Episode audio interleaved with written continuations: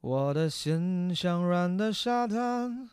留着步履凌乱。过往有些悲欢，总是去而复返。人越成长，彼此想了解似乎越难。人太敏感，活得随风浮却泛滥。有谁孤单却不期盼一个梦想的伴？相依相偎相知。爱的有没有暖？没人分享，再多的成就都不圆满。没人安慰，哭过了还是酸。我想我是海，冬天的大海，心情随风轻摆。潮起的期待，潮落的无奈，眉头就皱了起来。我想我是海，宁静的深海，不是谁都明白。胸怀被敲开，一颗小石块都可以让我澎湃。谢谢，谢谢大家给我这个舞台，让我给大家带来一首《我想我是海》。刚才主要是我刷网易云音乐，这个李荣浩出了首新歌，叫什么？如果我是海，我猛一看看错了，我以为他翻唱的这个《我想我是海》，我就想起来这首歌了。这是好多年之前黄磊唱的歌，不重要，主要是我懒得，我懒得，懒得插片头音乐了。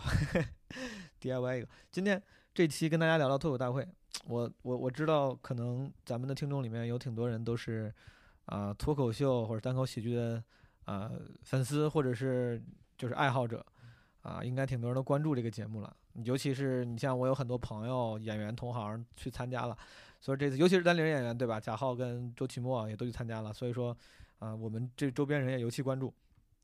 就聊一聊。正好前两天我去那个广深演出了嘛，去那个深圳跟广州啊，当时在广州演开放麦的时候，正好碰到了效果的几个演员朋友，呃，戴维、皮球啥的，然后本来想找他们一块儿来聊一聊。啊！但是后来你像皮球，还有好像有个哥们叫邓凯，然后有事儿，他们也都都上节目了。但是有事儿，就后来约了戴维跟另外一个演员阿花啊，深圳当地的一个演员，我们仨人就聊了聊。本来我想自己聊的，哎，我觉得还是有朋友会好一点。尤其你像戴维，他参加了，虽然被淘汰了，对吧？但是作为淘汰选手，还是有很多这个外人所不知道的信息跟 insights 啊。这个我们就一起聊了一下。当时我们聊的时候呢，还只播了第一期，第一期上下两集，但只有第一期。然后我录完之后要发的时候，昨天晚上突然这个第二期也出来了，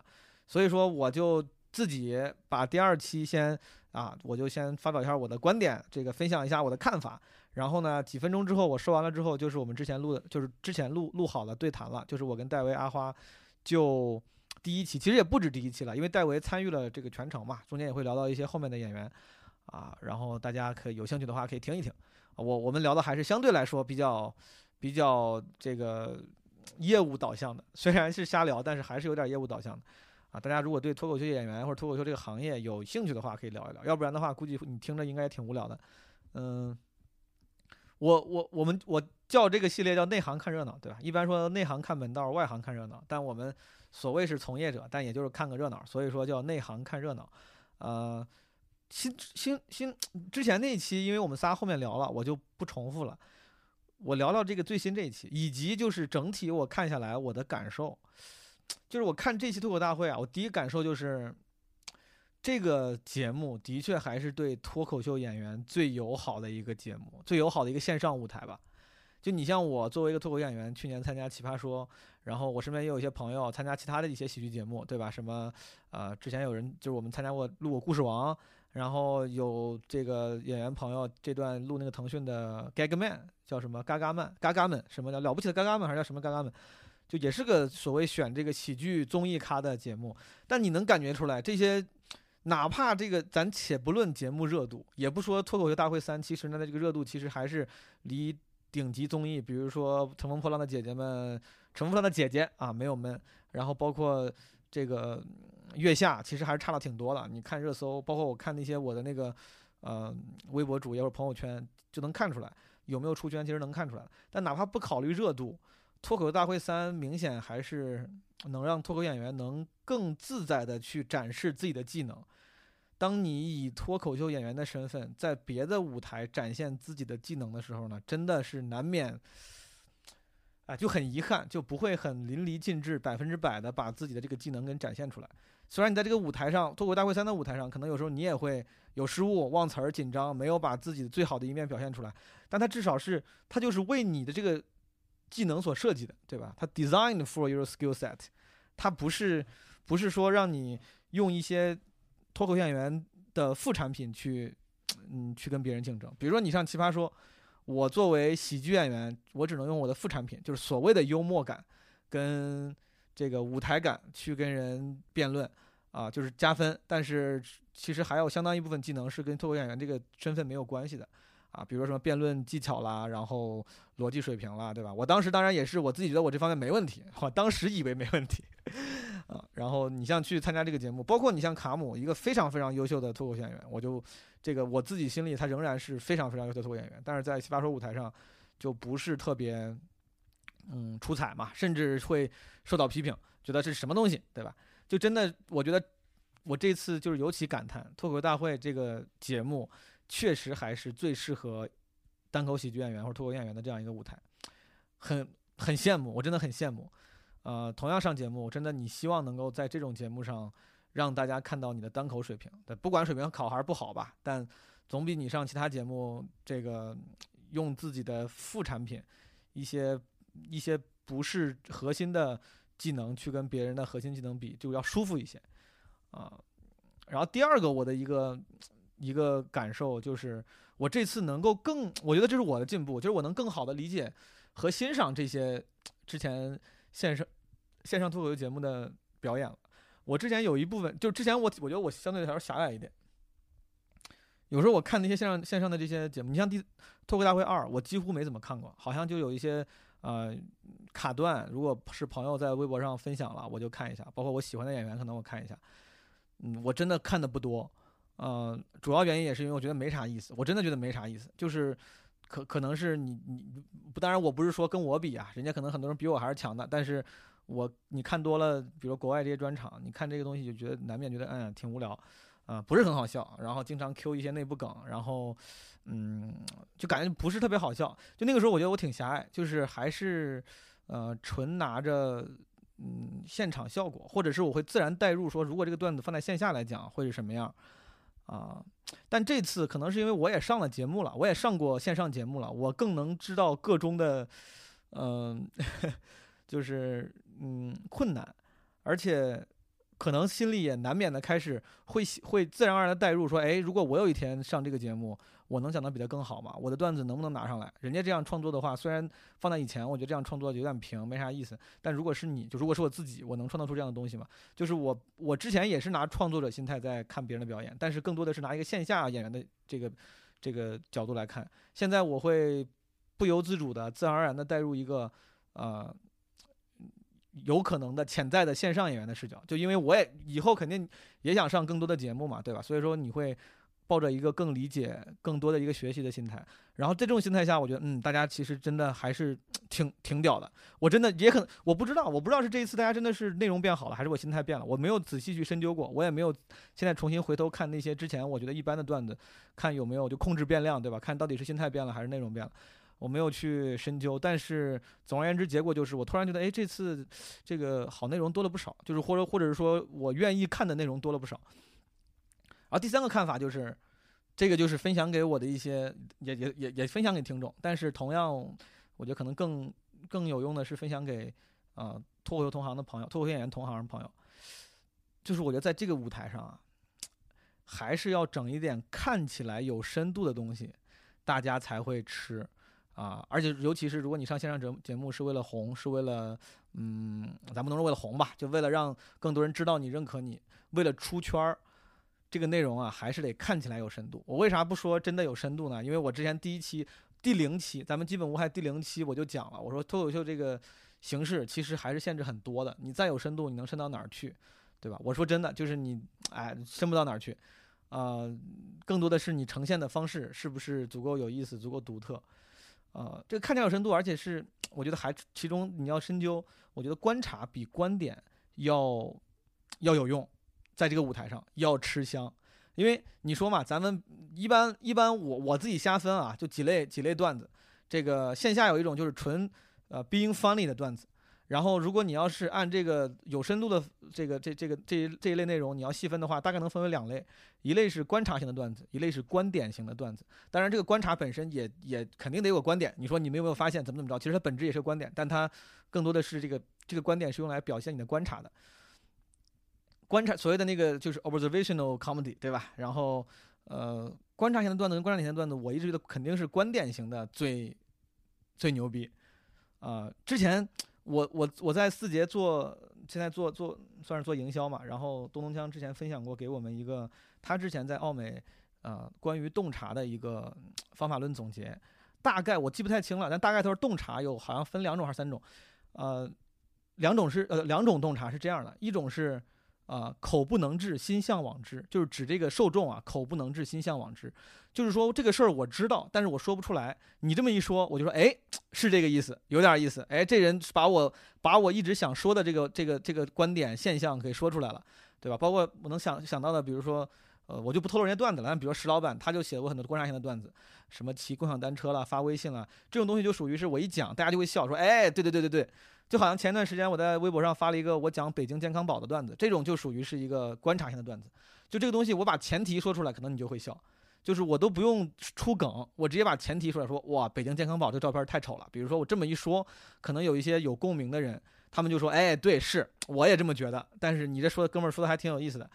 这这一类洞察是这一层，还有一层洞察稍微是算是深一点吧，虽然没有高下之分。就是一闻此言豁然开朗，我记得这个是东东江的话，就是这个观点的角度如此之独特，哪以至于你说之前呢，我都没有意识到，之前是那个我意识到了，但我说不出来，但这个是我都没有意识到，但你说出来之后，我说嗯，对，有意思，这哥们儿这个哇脑洞挺大，对吧？我觉得其实很多我喜欢的国外的、美国的优秀的脱口秀演员，那些我喜欢的段子，通常是这一类的，就是一闻此言豁然开朗，就说哎，对啊，还能这么想，这事还能这么想，挺挺屌。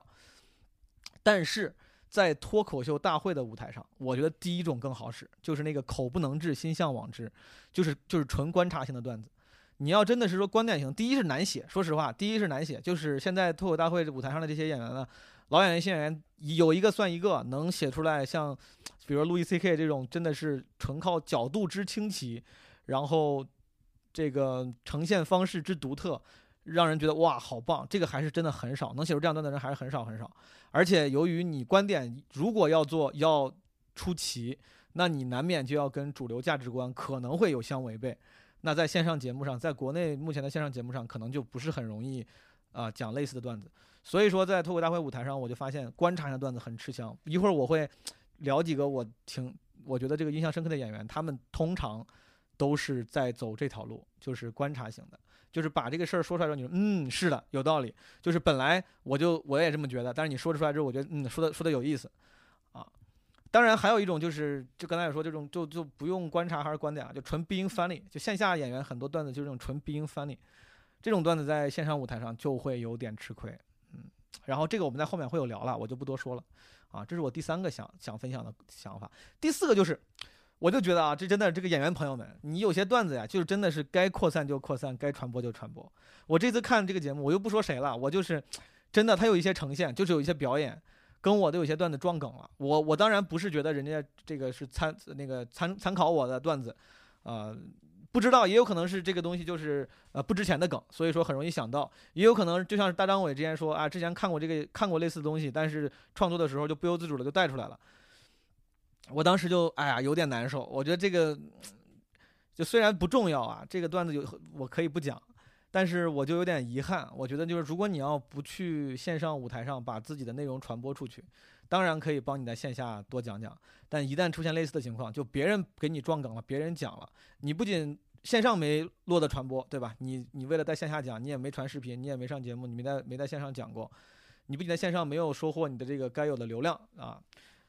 而且线下你也讲不了了，就线下很有可能就讲不了了，因为别人讲过之后，你说我操这个撞梗了，那我线下咋讲呢？讲了之后别人以为我抄他的，对吧？所以说我这是一个作为从业者的一个非常内部的感慨，就觉得有些段子啊，尤其当然这种段子通常是没有那么独特的，真的牛逼的东西可能你说别人抄也抄不走，有可能啊，但是有一些呈现方面的梗，有一些呃确实可能得来比较容易的东西，虽然容易，但它也是也是创作嘛。就是如果要是不扩散出去，就难免会有点难受。就就出现这种情况之后，别人跟你撞了，你也不知道该咋办，对吧？你讲，别人觉得你抄；你不讲，对吧？有点亏。嗯，这是我的一个小小感慨。然后聊聊聊聊这个第二期的几个演员。第二期其实我我全部都看了，但是，嗯，现在没人陪我聊，我也不想花太多时间在我们这个对谈之前说太多，我就把几个印象深刻的人。我觉得跟大家分享一下，我记得印象最深刻的，我最喜欢的是王冕。我一直觉得这种创新很重要，创新很不容易。在国内搞音乐喜剧的真的不多，尤其是王冕这个形式的音乐喜剧呢，呃，虽然国外早就有了，Bob Burham 就是这种谈着说着，对吧？啊，或者是类似的，就这个，但是在国内确实还比较少。国内我觉得所谓搞音乐喜剧，但是人家都不叫音乐喜剧，叫喜剧音乐。郝宇这种做的这种之前做的那种大学生自习室，这个类似这样的，呃，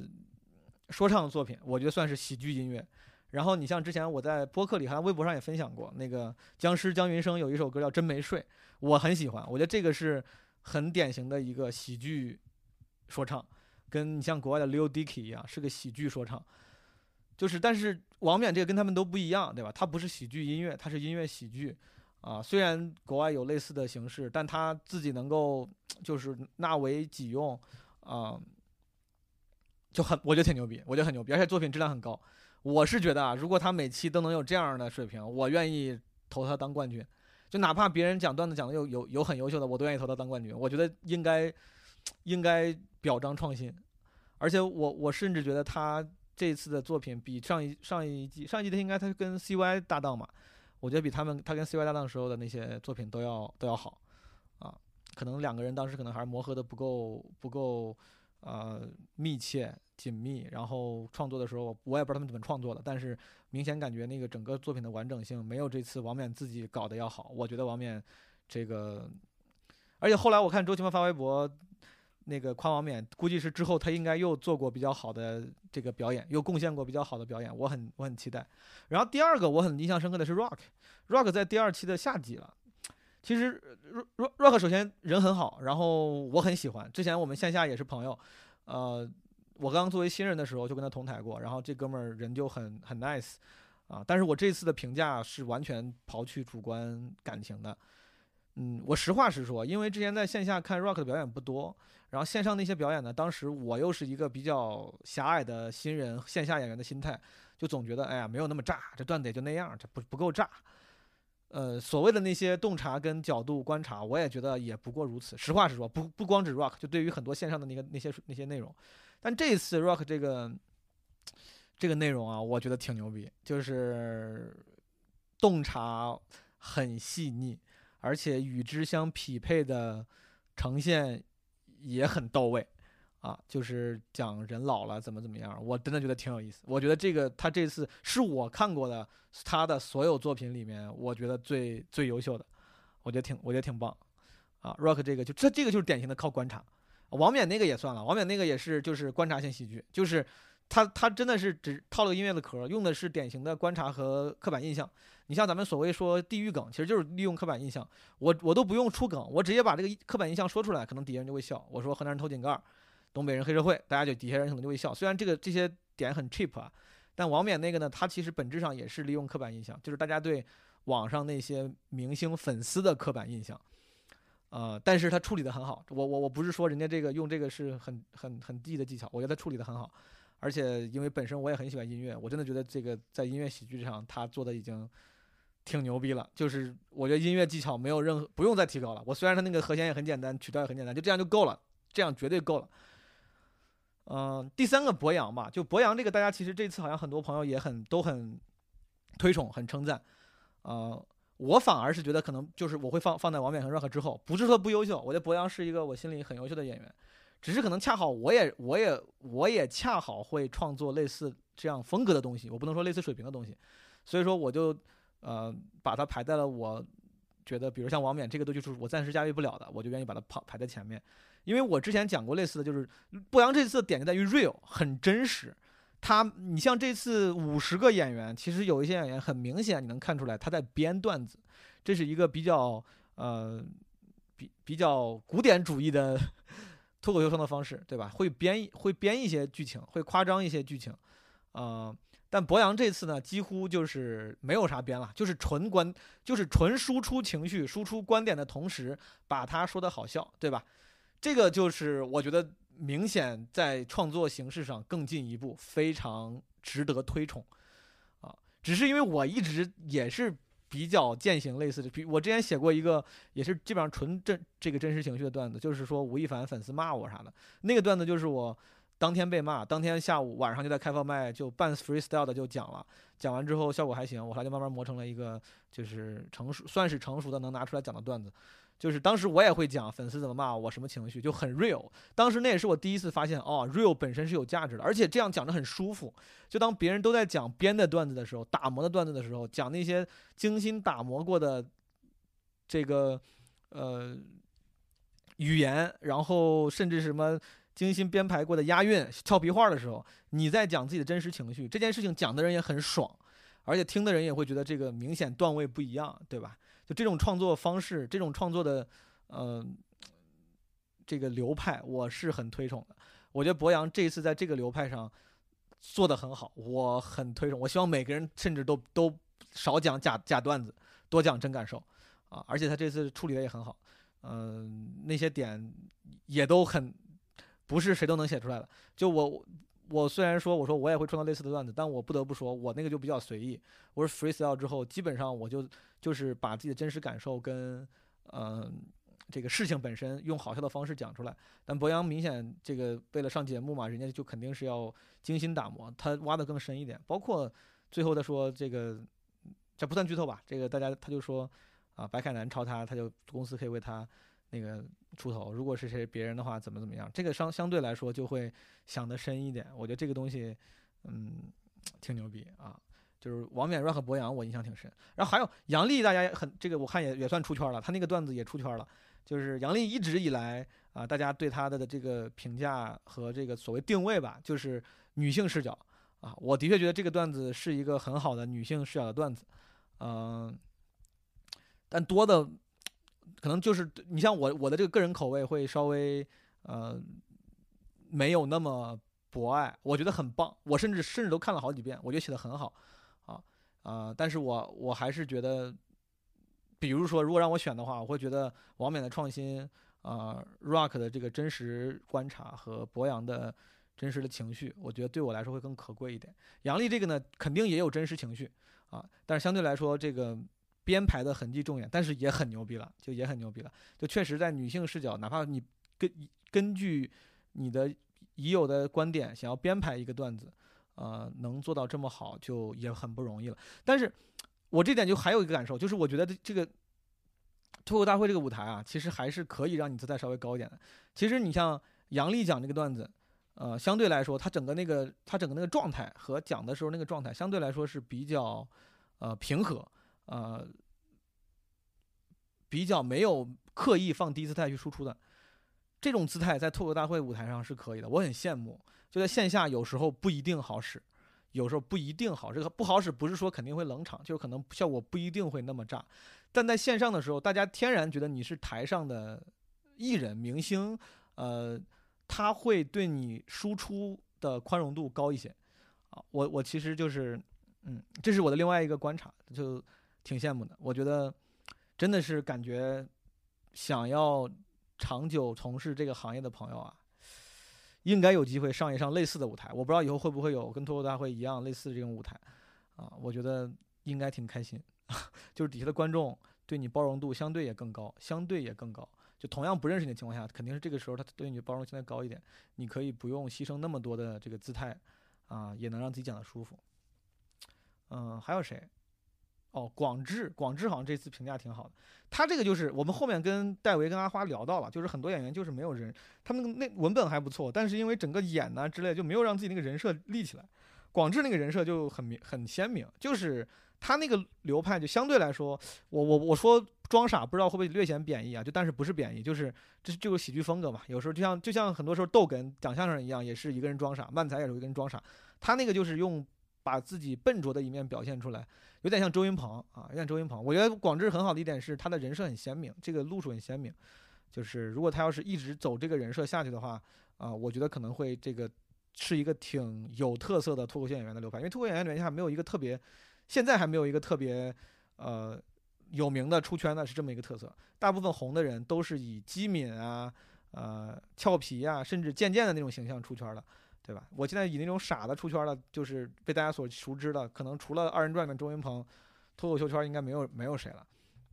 嗯，还有谁？想想啊，Jump，Jump 跟贾浩，呃，Jump 其实是我当时刚开始讲的时候，他就已经也是个已经上台的新人了。我当时觉得他其实讲的表现力挺好的，线下表现力挺好的，线下效果其实还挺不错的。而这次我觉得他创作的内容。啊，比我之前听过的他线下那些内容就更成熟了，就那个他他其实也是一个观察，他其实整个段子也是建立在观察上的，就是男女朋友的这个相处方式，或者这种女朋友的那个那些刻板印象啊，就是这个观察以及诠释这个观察的那些呈现都还挺巧妙的，我觉得就是明显下了功夫了，比我听过他之前的段子都要成熟，我觉得挺棒，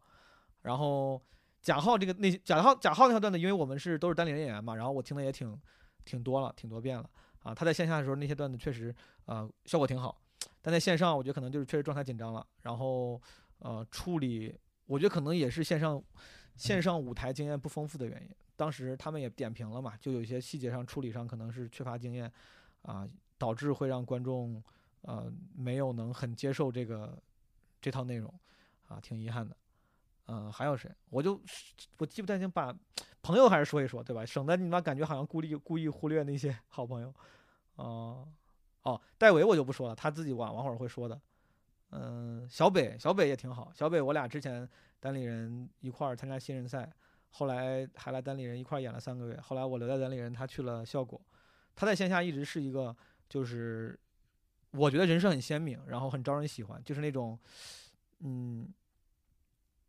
酷酷的男孩的那个感觉，呃，我觉得这一次他可能最后上台的时候，因为赛制的原因，他最后上台的时候就反而状态反而很很松弛，把自己的那个有魅力的那一面都表现出来了，我觉得挺好的。然后 Nora 挺吃亏，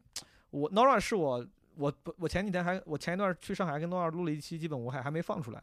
Nora 他是我进单口的算是一个呃启蒙人吧，当时他鼓励我去讲了第一次开放麦。然后对我也很 nice，他在线下演出呢，效果也很好。我一直觉得，包包括 Nora 的线下主持其实是啊很棒的，就是很多主持人呢靠挤兑观众啊，然后嗯开玩笑冒犯，然后获取笑声。Nora 在冒犯同时，他整个那个姿态还是比较温暖的，还是能让人觉得还行，还是就是很招人喜欢。但这次我觉得可能确实是节目组人事的原因。他刚刚那个衣服是个什么衣服？他他穿那个衣服真的。不适合，我的天，就那个衣服跟妆容不像邻家大姐姐了，就不应该这样。我觉得这个路数不太对，嗯，他有点吃亏，最后被李诞说有优越感、压迫感，对吧？嗯，啊，我觉得这个可能不代表他真实水平吧。嗯，哦，还有一个，我就觉得我突然想到了，那个叶枫第一期的时候，叶枫，呃，效果文化董事长，然后。我一直知道，因为之前我做西装了嘛，我一直知道他喜欢西装，他对西装比较感兴趣，天天都是三件套。他那个衣服呀，我估计不出意外肯定是定制的，但是你能够看出来，我这样说不知道老叶估计听不见，就是对于西装的审美还需提升啊，太紧了那个裤子，那个裤子太紧了，他特地还做了一个腰带，就是腰腰上那个带子，就是明显是。呃，往 classic 那个方向走的，但是他的那个臀围做做小了，然后裤长也做短了，嗯，不应该那么，他可能想走那个意式的风格，你知道，但是意式现在也就是所谓那不勒斯男艺的那种风格，相对也是宽松，就是太紧的这个风格适适合淘宝模特穿，对吧？所谓的韩版风格，现在已经不实行这个风格了，现在那种老炮儿玩西装的老炮儿都是要穿的宽松一点的，啊，之前很多人觉得要这个要合身。裤子要很合身，然后有一段时间甚至流行这个这个裤长故意要短个两公分，然后把袜子露出来，这个我都能理解。裤长你稍微短点我能理解，但是那个裤子确实太紧了。嗯，而且我觉得老叶穿那个条纹的衬衫确实显说的不好听显油腻啊，他说的说的好听就是显他这个财大气粗啊。其实可以考虑一些更更 chill 的。你是个董事长，谁都知道你有钱，对吧？就是我我作为一个前西装就是所谓的男装行业从业者，我给老爷的建议就是，你的那个穿衣的风格可以再 chill 一点。这种蓝白条纹，典型的之前的，就是华尔街之狼的风格，对吧？八九十年代 banker 的风格，穿上那个就很像暴发户，你不至于。啊，老应该应该你要，我觉得应该在这个地位的人应该营造出一个 old money 的感觉。条纹可以再宽一点，或者跟干脆就别穿条纹衬衫，别穿条纹衬衫。啊，条纹如果要穿的话就宽一点。嗯，裤子真的尺寸有点有点紧了。然后我废话说了很多，嗯，也不是废话了。前面这些话真的是还是我相对整理过的，然后我自己的一些想法想记录一下。我知道对于很多普通听众来说显得太过于。太过于 technical 了，没啥意思。但是，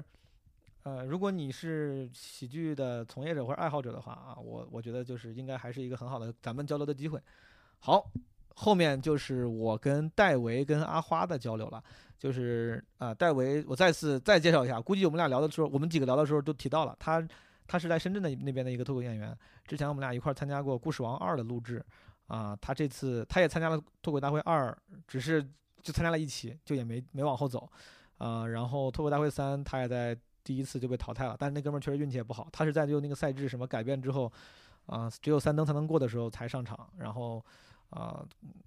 有点遗憾，对吧？啊，还是个很优秀的演员。然后阿花呢是一个新朋友，之前我不认识，这次去啊深圳演出的时候啊是我那个开放麦主持人，然后戴维的朋友，所以说我们就一起聊了聊。啊，如果要是对他们感兴趣的话，可以看 show notes 里面他们的微博去关注他们。啊，好的，现在正式进入对谈环节。戴维上季去了，对吧？对，上一季去了一集嘛，就就被淘汰了。他他也不是算淘汰什么？哎 哎，不要找我。对，就是淘汰，就是欠就是欠费了，钱没交够，欠费了就没往下录是吧？哎，为为什么？我这我真的，你你是录了一期，然后呢？对，呃，他赛制是前面八期是随便选人上的嘛，就是谁当期稿子好就选谁上的嘛，然后后面两期就是按积分进去的嘛。那我是第八期，算相当于第一赛段最后一期才进去的。所以就没有积分很低，就等于说我我就没有积分，我是唯一一个上了节目没有积分的人，我我那一期的最后一名。哎，为为什么？为什么你这个是怨我那个功课没做好？但大家比较熟，你别介意啊，正好。那你为什么第八期才上呢？你之前是没有去参加读稿会吗？没有参加那个残酷开放麦吗？那个之前呃稿子没选上嘛，然后残酷开放麦参加过一次，但是也没选上嘛。哦，很实在，我我以为你会很实。我前一期呃残酷开放麦就呃第一次去，然后就抽了个第一，然后直接就炮灰了。哦，就是第一个上是吧？对对对啊！大家这个如果看节目，包括看线下的人，也都也都知道，这算是所谓常规的一个潜规则了。就第一个上的话，通常来说压力确实非常大，因为观众还没有进入状态。戴维，我们应该是两年前就认识，当时录那个也是你们效果的节目《故事王二》，对，故事王效果跟别人合作的 B 站的节目嘛。对对对，那个那个节目是我第一次上，我当时记得我特别蠢，但是我也挺实在的。当时我记得前彩的时候，那个导演就采访我，问我说。你什么录节目最印象最深的事儿是啥呀？然后什么最最开心的事儿？我就说我说我没上过节目，我说我这第一次化妆，我说我没化过妆，我他妈竟然我说有人跟我给我化妆，我好开心。然后那导演他妈就觉得我没有说出任何有价值的话。后来前彩跟后踩什么都没踩进去。然后我是应该是海选就就被刷下去了。你你你走到什么时候？我海选过了嘛？对，我记得你过了，第五名还成绩还挺好的。然后后面我觉得这个节目没什么意思，我就 我就没去参加。我就说我要上班，我就没哦，你退赛了？对啊，直接退了。就是真的，因为你个人不是什么安排的内幕啥的。没安排啊，对啊。李诞跟你说，他说你退吧，我们要把那个 没有。第一轮的时候他是国庆嘛，我就刚好国庆没什么事情做，我就当去旅游了，我就去去录了第一轮。是是是，我当时记得是国庆节的时候。然后后面还是觉得工作比较重要，这个节目。哎，你 你现在做什么？我现在做呃化工方面的研发，呃，我们公司是做 chemical engineer，冲锋衣那个 防水面料，对 chemical engineer，对对 Gore-Tex 嘛。Gore-Tex，啊，对我这我我我对咱当上两一两年前就聊过这个。好的，哎呀，然后我们仨呢都属于是业内的对吧？人士。我们当然都把《脱口大会三》看完了，主要的我不敢说自己是内行，主要集中在刚才的半小时 我。我我也不敢说是内行。我这他妈是个梗，我 我本来想说，我跟大家聊，我们仨都看完了，但其实我们仨都是刚才坐在戴维的客厅，然后就是猛一阵猛补。我是一直没看，我跟他们，我我昨天跟他们说，我说咱录播客，然后今天才跟他们确定，我说咱要要要不聊脱口大会吧。然后我直到一个小时前，我才开始三倍快进看这个，然后看那个腾讯视频的脱口大会三。太牛我现在逼了！我感觉你在量子阅读这个，怎么做到的三倍速？你因为他们讲的确实确实不好笑，没有必要花那么多时间看。哇，已经开始了吗？开始 real 了。哎，没有什么，没有什么必要花时间看，这是为什么之前我都不看，没有没有没有。然后，当然我们我这我们仨真的是感觉应该是这个业行内人应该是随时关注业业内动态，但我刚才才发现，不只是我没看完，他俩都没看完。然后，戴维作为参加过的人，然后刚才也是刚刚才把下期补完，是吧？不不太敢看。啊，这个我理解。哎，你之前你录故事王你看吗？你看自己这个录的节目吗？有有有，还是有看，就就硬着头皮看嘛。我是从来，我之前我那故事王很很早就被淘汰了嘛，就是确实也没啥我戏份。但从那个时候我录那个和后来录奇葩说，我都不看吗？都不往我不看，因为我我可能是我觉得有可能是因为自己觉得自己表现不够好。就如果要是我表现巨牛逼，网上热搜都在夸我，我可能会去看。对但是对对，要不然就还挺尴尬的。对我不可是你朋友知道你上节目，你肯定会被动看到，他们跟他对，哎，是的，对吧？但是但是有很多期我正看，就是那个比如说那个导演组都说，他说这一期你要转一下你的这个 cut，嗯我真的我我都转了，我甚至都评论了，我都没就不看我都没点开看。我到现在就是。我应该那个，比如奇葩说，我只看了前两期，因为我我就是我上的那个前两期，而且我我的那个卡段，因为那两个卡段好像大家都说哎还不错，我就说那我可以看一下，后面就再也没看过了。啊，好，然后这个我非常理解啊，非常理解为啥你不去看，所以说刚才我们就是猛补了一下，现在还是有一定资格跟大家聊一聊的，因为基本上也都嗯走马观花看完了，嗯、那我就先起个话头儿好不好.咱们咱们咱们三个人各自说一下，比如说这第一期里面，其实五十位演员应该没有全上场，这个上全上了有一半吗？呃，他剪辑还挺乱的，所以也没数到底上了多少个人，对吧？咱就当反正就就这么多人吧，你们觉得最喜欢或者印象最深刻的是谁？咱先说好的，好不好？戴维，你先分享一下。最喜欢最喜欢周奇墨呗，就是牛逼啊！没有什没有什么意外，你这哎，哎，你之前看过他演出吗？有有有，呃，我第一次看线下的演出就是看他，在在哪一六年底的时候，他来深圳。哦，这么早？对，那个时候我看到石老板在微博上面发了个啊、那演出信息嘛，然后 Max Payne 那对对对啊他转了，我是关注 Max Payne 的，然后我就看到，哎，原来中国还有人搞这个，然后看到石老板当时的头衔是什么、啊冠军嘛，他第一届比赛的冠军嘛，是的然后我就去看了。那那一场呃商演就是皮球当了主持，嗯然后周奇墨、石老板，然后还有那艾杰西，还有艾杰西啊，艾杰，西艾杰西？也来了，对他开场。呃，然后后来皮球就过了一两年之后，跟皮球熟了以后，他就说我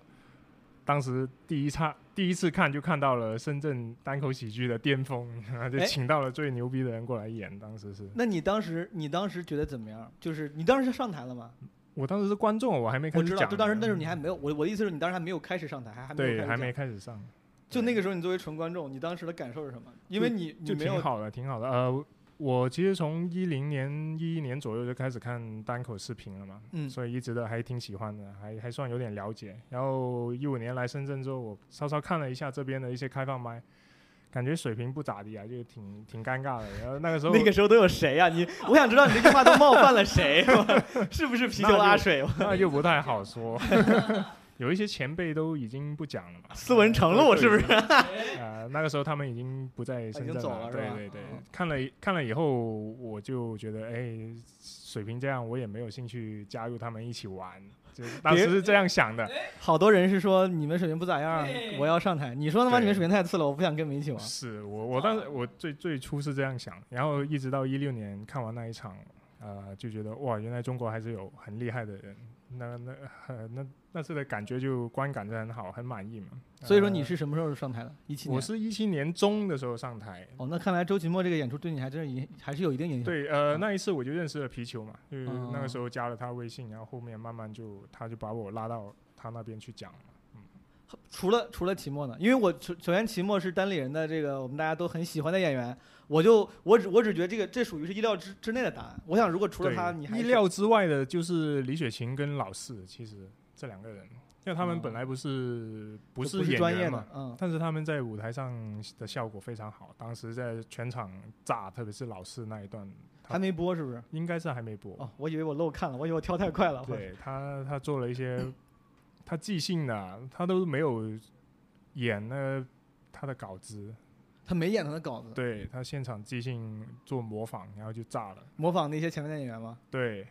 这个还是挺好使的，巨牛逼！这个还挺好使的，这个还挺好使的。阿花呢？阿花分享一下。我这当然就除了周奇墨之外，我自己最喜欢的就是 House 嘛，因为 House 是朋友，而且他那段真的很厉害，嗯，主张轻点，我操，那个真的太牛逼了。他他哦文本可以在那一天演的不算是他最好的状态，对，还是紧张，他有点有点就太使劲了，好像有点没没收回来，没拉住的感觉。他演没有是是啥意思？他平常演的会更呃，你表演还是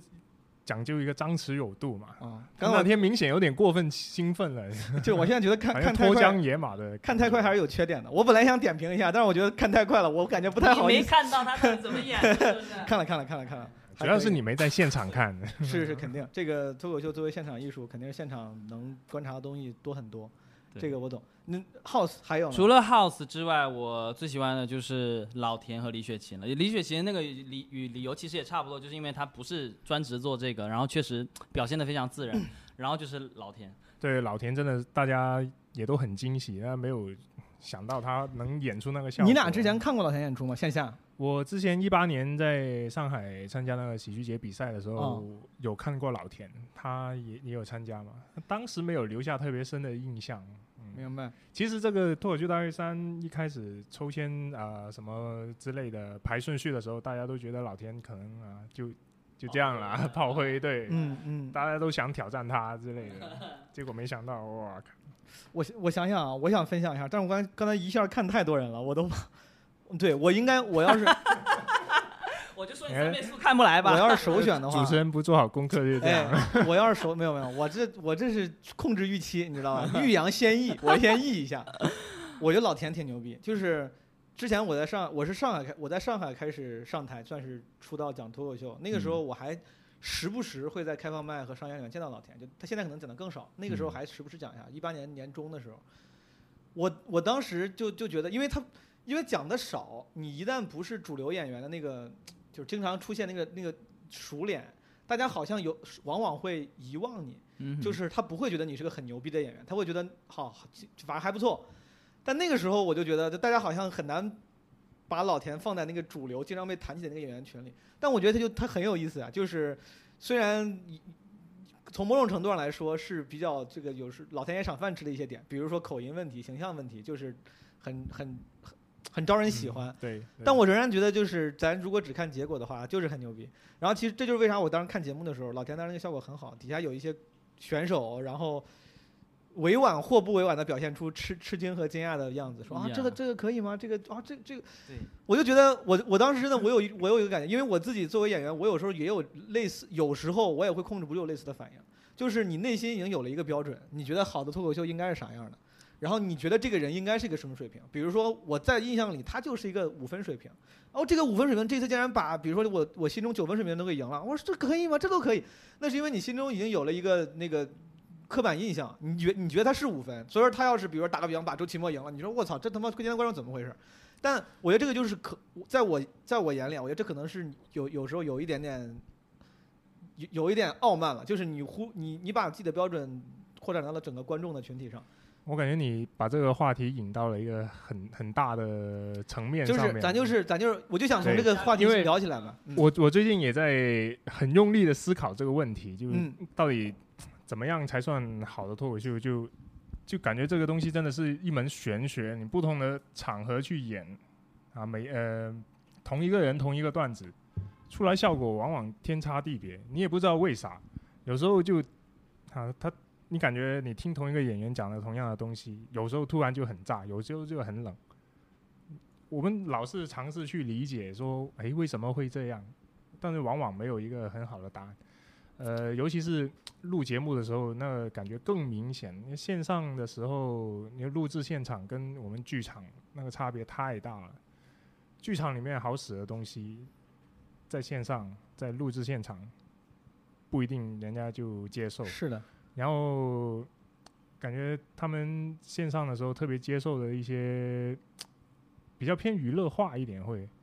你看很多选手会讲一些节目的内部梗，那他他讲的不算我们平常脱口秀会说的一些观察啊，是，那那些东西就不是一个很纯粹的段子啊，经常 Q 人什么的。是但是现场观众就很吃这一套。我深有感触。之前就是去年，我这因为我不是我老，因为我上的节目不多啊。就我去年上奇葩说的时候，这是我唯一算是比较深度参与的一个节目了。那个时候也一样的，我到后期我就学会了。他们跟我说写稿的时候，就每当我找不到笑点的时候，或者这个这个这个段子的梗那个底我不知道该怎么收的时候，我就 Q 评委。我就我就什么就是没有很多次，但是我记得应该有个一两次，最后我真的是故意的跟那个内容导演聊了一下，说这个地方要不就调侃一下李诞，这个地方调侃一下马东，要不然这个这个就那因为很省事儿，要不然收不住。对，因为而且很因为很省事儿，你收的话你可以你可以硬想出来一个普世的一个底，但是就会要花时间，但是你只要对 Q 现场人的话，Q Q 下嘉宾，大家就会啊哈哈哈就笑了。对，其实，在现场能明显感觉到那些上节目比较多的，就比较频繁出镜的那一帮演员，他们很会用这一招。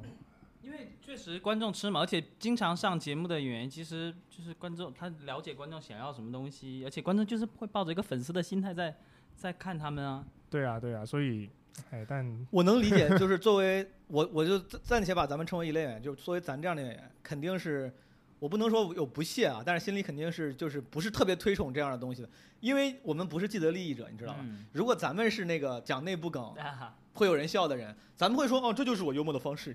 就是因为因为你没有你无法这个在这个方面占到便宜，所以说你会可能会会觉得你说嗯这个好像、嗯、不是真的脱口秀，就但是我我能理解，因为我自己也没法也不是既得利益者，我讲我讲这种东西也没人笑。你，这么说当然也是有道理了，但是我觉得你做文艺行业，可能还是得对自己有点要求，你知道吗？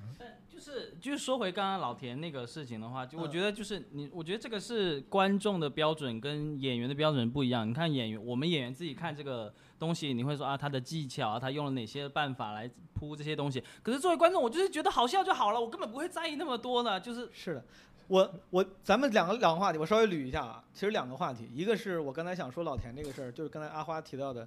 嗯，我觉得我这是我这是我的一个观察，就是我确实是夹夹杂私货，就是想从嗯老田这个表演上说一些我本来就想聊的一些观点。就是我是觉得有很多演员，就是你已经有刻板印象了，因为咱们自己会说，咱们自己其实知道有一个现象，就是你同样的一个表演，哪怕这个表演你的表表现一模一样，两场表演，一场表演里面那个观众，呃，给的反应很热烈。另外一场表演里面观众很冷淡，哪怕你演的一模一样，打个比方把这两个东西录出来放出去，别人看第一个视频的时候会觉得哇这个人好好笑，因为每每一个人都会被别人的反应所影响嘛，对吧？就是你是很容易被影响。我觉得演员对于其他演员的那个标准也是的，就是或者印象也是的。有些人他就听多了说哦这个人牛逼这个牛逼，他就自然而然啊觉得哦那个人是牛逼的。有些人听多了说啊那个演员啊他就不咋讲就就那样吧就还行吧就正常。然后你听多了，其实你会你甚至会丧失自己的判断力，就是这这不是说群体无意识一个人有多蠢，我觉得这是个不可不可逆转的现象。这件事对于我来说还挺可怕的，你知道因为我本身是学理工科的，我就特别信奉这种有一些绝对的标准的事情，所以当你去做脱口秀演出的时候，你每次得到的反馈不一致，就相当于我们做实验。你就算控制了条件，它每一次出来结果不一样，就我就很抓狂，这这跟我的人生观完全相悖，特别难受。但是我同时也觉得这是脱口秀特别有趣的一个地方。是的，所以说我我是觉得，就比如说老田这个这个表演，我很多人当时我看现我看我当时很，反正我很敏感的注意到很多，嗯、选手席的人会觉得啊，就是很意外吧，至少是。不管这个意外是夹杂着觉得名不副实，或者夹杂着夹杂着这种欣喜，但我是觉得这种意外其实反而说明了平常就是不要太狭隘，不管啊是对于、是就是我觉得咱们不能想就是因为我一我我我是觉得老老田那个东西可能，呃大家看看多了可能都也知道他那个一直是这个套路，线下是这个套路，一招鲜吃遍天嘛。但是可能因为之前没有怎么讲过，但是现在拿到台上讲的话，只是单独看这个表演确实挺挺好笑的，真的很好笑。对啊，真的很好笑从从从人设，一会儿咱可以详细聊一下。我觉得老田比其他演员很很牛逼的一个地方就是，他不真的只是在背段子。之前我记得卡姆当时在开启群嘲模式的时候，就是我忘了是在节目上还是节目后后台里面，他开启过一次群嘲，就说他说那个这喜剧不应该只是背背一些那个悄就是好笑的的话，就是我 直直至今日，我看很多演员演，我还是会觉得那个人格人设的那个呈现就没有那么鲜明。老田至少人设很鲜明，就是他那个鲜明可能不是卡姆那种外放的鲜明，但他那个鲜明是可能是一个敦憨厚那个敦厚这样一个老实人的那个鲜明，一个中年人，人设极其鲜明，就是那个幽默极其有生命力。所以说，我觉得应该大家应该不要那么狭隘。就是我我我我对那些表示惊讶的 fellow comedian 说的，然后不好意思，又不小心暴露了我的这个口语啊，口语水平，我的天。然后我想我想跟。戴维跟刚才戴维说那个，就是你说控制实验条件，但是结果很不可测，以至于感觉像玄学这个事情，我想跟你聊一聊，因为我之前我也是这么觉得，就觉得每次大家一聊到文艺形式的时候，都说什么文无第一，武无第二，好像说有些东西就是有绝对衡量标准的，但是一旦到文艺这个层面，总感觉就是说很测不准，对吧？但我我一直觉得，会不会是因为我们不够专业？就是因为你不够专业，你还无法拥有足够好的分析方式。分析方法，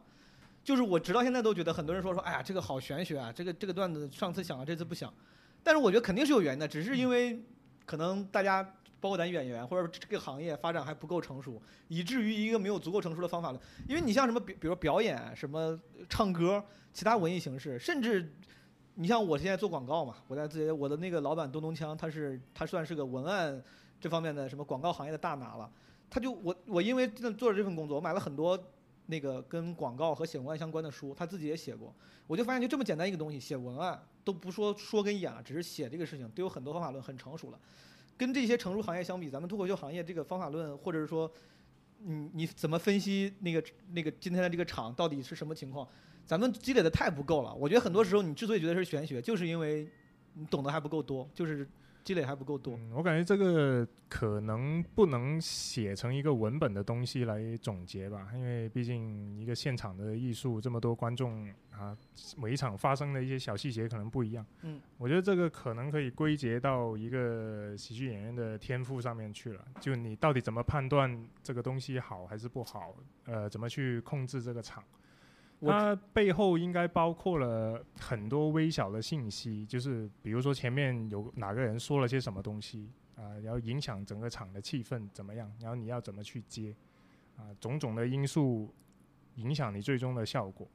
那作为一个有天赋的人，应该他是凭一种直觉知道接下来的演出要怎么调整才能做好。是的，但这个其实理论上也是可以整理成方法论的。这个东西应该是可以被总结成经因为它就是所谓的就 read audience 嘛。就是，就比如说前面那个人因为冒犯了我们观众，导致场合有点尴尬，这个时候应该怎么样处理？主持人上去应该怎么说？就理论上是可以，可以有一个方法论的。有有可能是有的人比较有天赋，他先天就比较能敏感的捕捉现场或者这个的气氛的一些东西。但我觉得是是可以总结出一些经验来的。那你要总结的话，你不是要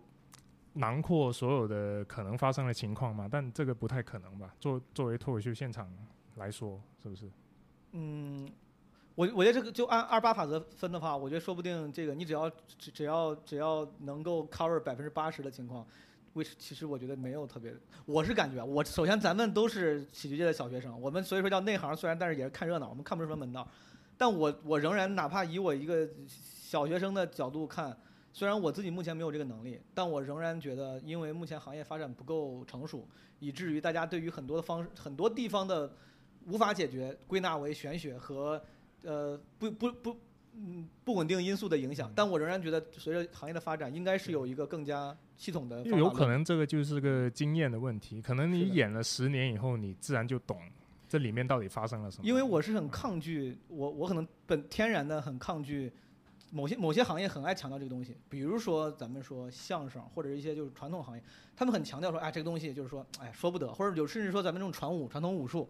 说这个东西就是你得，哎，你得你得感受，你得学。我我特别本能的反感这种故弄玄虚的东西，因为其实说说白了，你就是不愿意总结出来。你要不就是不能，你没有能力总结的很好，要你只能让人让人过来就是来揣摩拿捏你的这个经验。嗯，就是这个经验传授传递效率是非常非常低的。你要不然就是不能，你无无能总结，not able to。要不然你就是你不愿意。我觉得单脱口秀行业目前可能主要还是因为刚开始没几年，就是我觉得可第一方面方方面可能确实能的人不多，但是肯定有。估计不会有不愿意。我觉得脱口秀行业的人还是挺愿意分享的。但是反过来说这个事情，你说我们国内现在这个发展，那外国应该发展很久。我我对国内、国外的我就了解不多。哦就像你们都有留过学，你们就是国外他们是不是有比较完整的，就是针对喜剧这块的体系的一些东西、一些经验总结？因为对啊，他们是发展很久，就针对单口这一块，他们发展他们有吗？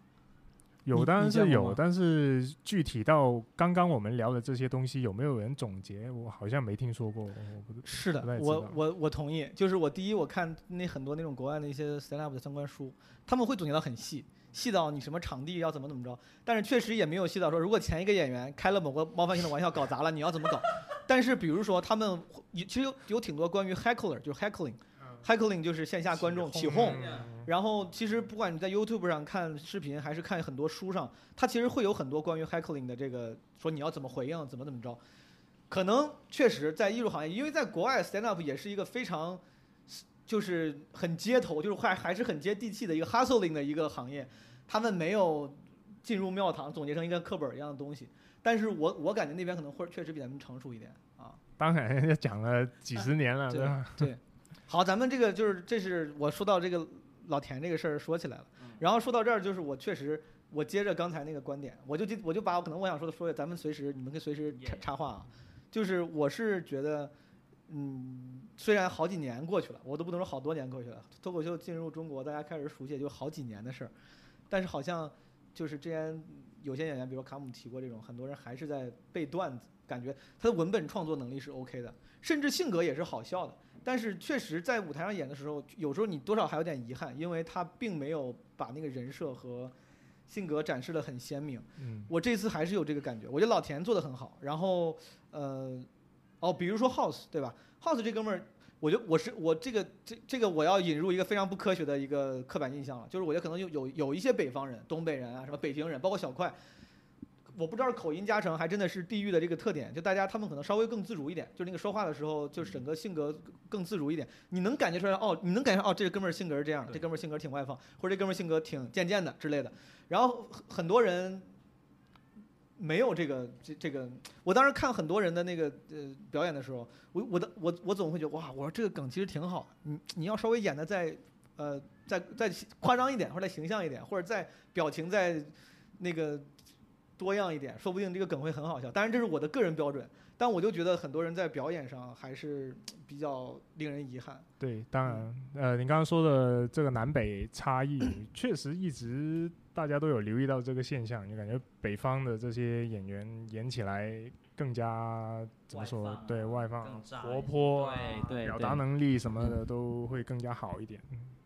那确实不知道是文化的差异还是怎么样，确实是有这样。那你们，因为我来广深演出不多啊，我这是第一次来是广深这边，然后昨天第一次演开放麦，你们演的多，就你们看看看的多吗？就咱们这边演员，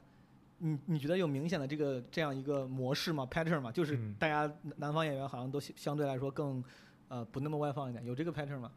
我觉得是有，嗯，是有的，是有的，就是就是，其实这可能是我自己片面的理解吧。呃，然后就是可能我看的北方演员不多，但是我看过的所有的北方演员都是偏更外放的呃表演的。然后是我其实我觉得这个问题是大家蛮容易，就是每个地区的新人都蛮容易受到那个地区就是比较厉害的那些人的影响。嗯，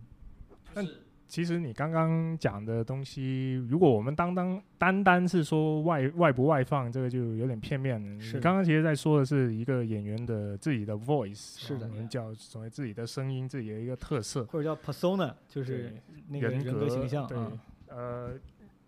我听说的啊，这种一般来说，一个喜剧演员至少得讲个五年，才有可能慢慢发现自己的这个特色。是的，那其实现在对于大家来说还是有点偏早。那在那摸索的阶段。对啊，那对于这些外放的演员来说，相对比较容易凸显出他们是的，一点 voice。是的，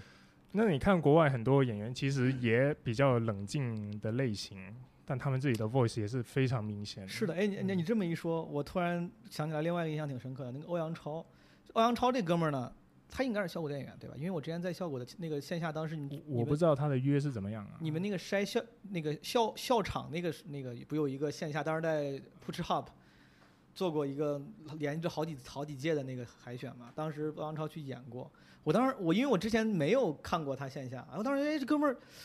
风格可以，就真的就是现我能就是我能够感到感到哦这个段子要平常放在线下是好使的，但这一次他一反常态开始讲 one liner 了，他刚刚对，他刚我觉得这个我虽然最后效果效果不好，但我真的很佩服，这是我在脱口大会上真的应该是第一次看到有人一本正经讲 one liner，就是所谓的一句话这种冷笑话啊。one liner 这个太难了，你要段子写的非常巧妙，然后你个人表演的能力也要非常强。而且但他两两个都没做到，所以现场很效果真的很差，现场是 尴是很尴尬是吧？很尴尬，很而且他那个他 就都凉吗？对呀、你仔细想想，他讲的 对，其实关键是那个东西太冷了，就虽然是一句话笑话，但是就太冷了那个东西。对他的他出梗也不够新鲜嘛，也是一些老套的梗嘛。那大家在网络上看过很多次了。太像网梗了，而且嗯，而而且大家对这个可能确实接受度也不是很高，就国内观众啊。对，特别是大家看节目很习惯这种一整篇下来一个稿子讲一个主题、一件事情、一个情绪，所以是的，当他搬出这另外一种风格，很明显大家不适应，那个弹幕都在说：“哎，怎么讲一下这个，讲一下那个，这么散，这么乱呢？”对我看弹幕有人说说这个梗完全没有过渡啥的，就他们确实是不不了解 one liner 的情。对，对但当然咱们咱们不能怨观众啊，我只是觉得这个也是挺遗憾的。可以怨观众啊，我一直想怨观众。哎，你观众不行。我这个等到咱这期节目播出的时候，我估计那个那下期已经播出来了。我们这个戴维是晋级了，对吧？那你没有晋级，啊没有晋级我直接淘汰哦，了。你第一期就淘汰了 对，啊？那你怨观众，那你怨观众抢，的你，那你怨观众没，抢我，我零灯。对，你是零灯吗？是，呃，我也不想讲一讲自己我也不想找什么借口，确实就别别别别，哎，讲讲，我是我是，咱俩真没聊这个事儿，你你你分享一下为什么？怎么回事？现场是什么一个情况？我确实讲的也不太好嘛，但呃，但其中有一个很重要的原因就是我排第三十一个嘛，然后第三十个讲完以后呢，晋级席位就只剩下一个了，啊，那呃剩下的人还有七个人，然后李诞就说，接下来就如果这样进去啊，剩下几个人没得讲，不太公平，不太好啊，嗯然后他就说，剩下的七个人必须要拿三灯才能晋级。他就突然出了这么一个改规则啊，然后我对你们很不友好。非非常不友好、啊，李诞听见了吗？说你？然后我就直接上了嘛。那能能明显感觉到观众也在替我紧张，你知道就突然就觉得说你不不三灯直接淘汰，你要早上一个，这个规则就就用不到你身上了。我早上一个我感觉都没什么问题，因为是啊，只要拿个一灯两灯，然后把剩下里面挑一个弱的，我就 就进去了。等于说你们后面几个人甚至都没有 PK 环节了，是吗？，对对，没有 PK 了，后面就没啊，这组织纪律散漫一直是效果的特色啊。对对，所以后采的时候他也问我了嘛，他就说他这样改是不是不太公平？那我就说反正你们效果的节目就一直都这样嘛，人家规则改来改去对吧？无所谓。我我感觉这个，对我之前录录录奇葩说的时候，我感觉李诞这次真的从那个庞博不也说嘛，从那个米未那边学了不少糟各种各粕样的，就是他们那边也是就是会临时改规则。当然我我说实话能够理解，因为咱们选手对于一个节目来说都是产品，就是他们的最终目的只有一个。他搞比赛也不是为了公平，就是为了好看，对吧？他们的最终产品是节目，咱们是素材，就是为了让这个节目好看。这个东西越残酷，观众看了越开心啊。咱们是 disposable 的一些一个东西。是，然后对啊，他剩下七个人里面还有超过一个人想让他进的，那他肯定前两天我跟 Nora 录我觉得这一期甚至可能会会比 Nora 那期还早放出来。我前前上前两几周前去上海跟 Nora 录《基本无害》，Nora 也提到这个，他说是最后一个上的，对吧？对啊，诺瓦最后一个。最后，然后他也在跟我抱怨这个这个赛制啊。但但但那个的话，咱之后大家可以哎，听。那你这个顺序是怎么决定的？啊我也想问。对啊，呃，我我先说嘛，哦你觉得不好就剪掉嘛。好顺序就是导演组定的呀。哦。对好好，我这个题目题目已经起好了，我操！落选演员被黑幕，效果居心何在？我操，就他妈这么起。其实不是不算黑幕，把我排中间稍靠后一点，其实他的意思就是你自己努力了呗。嗯嗯对他，但如果把你摆前面，就是想保你嘛；啊摆后面就是放弃嘛；摆中间就是啊，你你看你自己造化嘛。所以挺好虽然说了不是抱怨，但感觉情绪还是蛮强的。对于戴维这么一个情绪温和的人来说，他已经我我主要还是怪自己，就看看造化，我没没有造出什么来。对，哎，对于你觉得，嗯，算前辈了。我觉得你刚才咱交流一下，你比我入行早，然后，嗯、我觉得你应该对这行肯定也是有热情，你是喜欢的，要要不然不会坚持这么久。我是非常纯粹的喜欢，人家别的喜剧节目我都没什么兴趣去参加。是的，对我就喜欢讲单口啊，sketch 什么我都没什么兴趣啊，确实也没这个能力。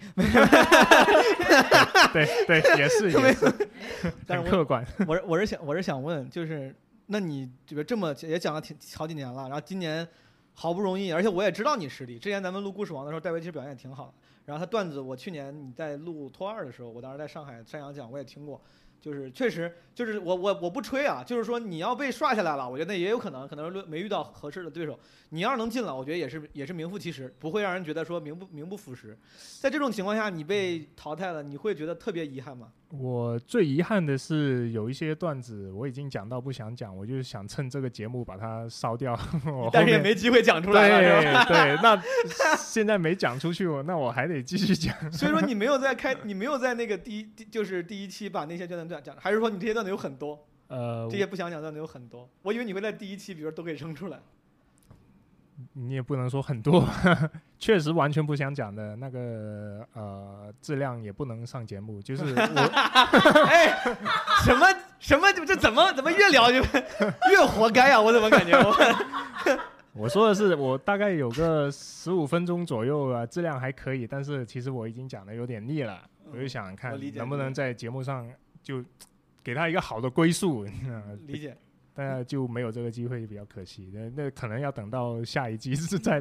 再来一遍。下一季再讲一下四五年前写的段子。对不过真没啥，周周奇墨这次讲的段子有有一个据说也是很早，我都没听过，是我朋友，飙车吗？不是他说篮球那个，他说什么很早之前就就对，据说篮球那个很老了。嗯打篮球那个啊，这就是期末牛逼的地方，就真的我觉得，如果你入行时间长，当你厚积薄发遇到一个类似节目的时候，有一点你就很容易，就是你你的素材太多了，你稍微拿就除非你的素材就是多，但是很烂啊，但是如果要是像秦墨这样的就素材比较优秀的话，基本上每个话题都能拿出来。这你这个这个时候，我想 给那些老卡司我呃圆圆一下。刚刚说他们老是 Q 内部梗什么的，但其实他们上那么多期节目，他们创作压力太大了，不可能要求他们一直写一些纯段子的东西，他们还是的，我我自己我也是，我我感觉我去年在上节目之前呢，我还是一个我那我自己承认，我感觉那个时候我处于一个比较，嗯、美其名曰 real 的一个新人状态，就是我特别，嗯，感觉有时候不太理理解别人的处境，比如说我那个时候会说一些线上演员，我说他们不好笑，就是我觉得线下那种，我说效果都不行。但是我我现在是真的不是因为 上了节目之后变得社会了，我是后来开始能理解，就是确实每个人的，因为你的个人经历跟时间的分配不一样，你的 skill set 不一样。就当时我记得很早，当时我刚刚入行的时候，当有一次跟史岩老师聊，就是我当时就属于一个那种愣头青嘛，我说你这谁谁谁说他们好笑，讲的也不行啊，或者怎么着，我说那你看单立人谁谁谁开专场，你们这天天感觉都没啥新作品。他说那确实是因为你你时间都花在录节目上了，编剧上了吧，什么吐槽还要给别人写东西。他说：“你要让他们，比如天天不干这个活儿，就是光给自己写段子，他们一年也能出专场，出的。”我后来想想，确实有有这个道理。就是我后，我觉得确实可以要用更包容的那个心态去，就尤其咱们创作者，我觉得创作者之间最怕文人相亲，会显得很会显得很 low。就是一个人刚入行，比如说你在线下讲的很炸，你就说那谁谁谁根本就不行啊！我跟你说，就这种这种无人相亲的姿态，本来咱这个行业人就不多，然后大家都刚刚起来，就不要太互相当然还是还是要体谅一下他们。人家录节目的话，你看谁不想好好写自己的专场？但是公司有任务在身啊。上半年脱口秀大会，下半年吐槽大会的任务多重，中间还得写一些别的活。好。今天你的舔公司的这个 quota 已经达标了，可以了，可以了。这一期有这几句话，我不帮你剪掉，你就已经 脱罪了。刚刚抱怨完了，现在赶紧找不回来。呃一必须得补一下但。是咱们，但是我我我我是真的是我尽量真诚。就第一，我真的是理解他们，我觉得就是人家不是水平不够，就确实是时间和精力分配有限。但我也不得不说，就是那些内部梗的东西，确实不够好笑，就很多时候就不。你要是比如内部导让人觉得好足够好笑，比如说咱们看就是美国原本的吐槽大会。那些其实理论上全是内部梗，就是吐槽某每一个演员，大家你必须得知道这演员身上发生的事情，它都是内部梗，但是有些吐槽同样是内部的东西，它能编得很好笑。但是这次我看到了相当多的嗯所谓的内部梗吧，就是需要需要观众知道这个背景信息的那种段子，很多就很浅，就是碰一下。就说打个比方，咱们其实地域梗也是内部梗的一种，就是你要知道这个地域特点。我说河南人偷井盖，东北人什么吃福建人，虽然这都很老了啊，但是如果我说了你笑了，这就属于就碰了一下。我说哎呀，东北人吃福建人，你哈哈哈笑，就属于你碰了一下。我 怎么变说哦东北人？啊，不是广东人，广东人，广东人，广东人。哎广东人然后大家就会笑一下，这个就属于我碰了一下，你就本能的觉得哦这事儿我知道。但是有些比如说同同样利用这些地域背景，大家可能会编得更精巧一些。这一次节目上的内部梗，我是觉得大部分都挺直给的，挺浅的。就是我不是因为你内部梗我看不起你，我是因为确实觉得你不好笑，我觉得很遗憾。嗯，对，一一直以来也都这样吧。你 我回想一下往季前一两季有什么很精妙的内部梗吗？我好像也没想起来。就是每就是前面几季讲那部梗，其实作为观众我看了都会觉得，啊，你为什么要讲这个？他们内部，我想想啊，我自己我是真的作为一个非硬核的脱口秀大会，就效果这个嗯、节目的观众，我能记得的就几，比如说斯文成露这种梗，好和上季开始就把海源加进来了，嗯，斯文成露海源这个梗，什么最开始的时候还有什么博洋离地的梗，啊然后 rock 腿断的这个是吧？对，那是吐槽吐槽，就其他我确实也记不太记不太住了。博洋退赛，啊，没啥别的了。他们现在开始就所谓 Q 的内部，就是跟现场什么嘉宾啊，这个，嗯、对呀、对呀、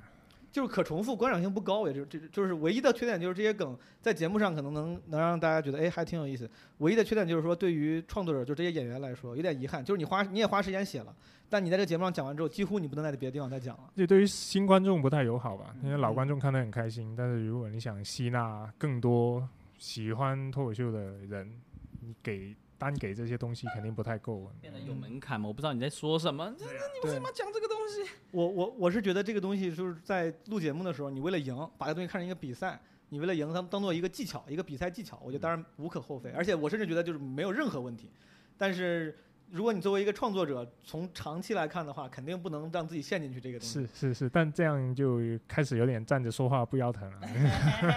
就 是这样的话就很容易，我的我因为我想到那个，比如说德云社现在那种饭圈文化，就开始就大家都他们现在我看抖音上经常掐一些德云社现场演出的那个梗出来，我都真的听不懂，不知就是道在说啥。好像是因为他们那个观众里面有一些的嗯内部的东西我都不懂，我觉得这样的话就确实嗯挺。别人也听不懂，而且对于创作者来说，你进步会很慢，会陷入一个跟自己的粉丝自娱自乐的一个状态。对呃，批批评当然可以，我们说的都都很正确，但我觉得最好的还是我们自己能对我拿出一些更好的内容来上这个节目。我觉得 我有，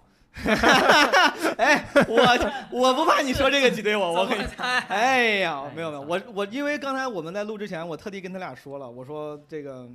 我我得 real 一点，就是因为咱光夸这节目就没啥意思了，就是我我们我说我我我我们评论这个节目最大的门槛就在于呢，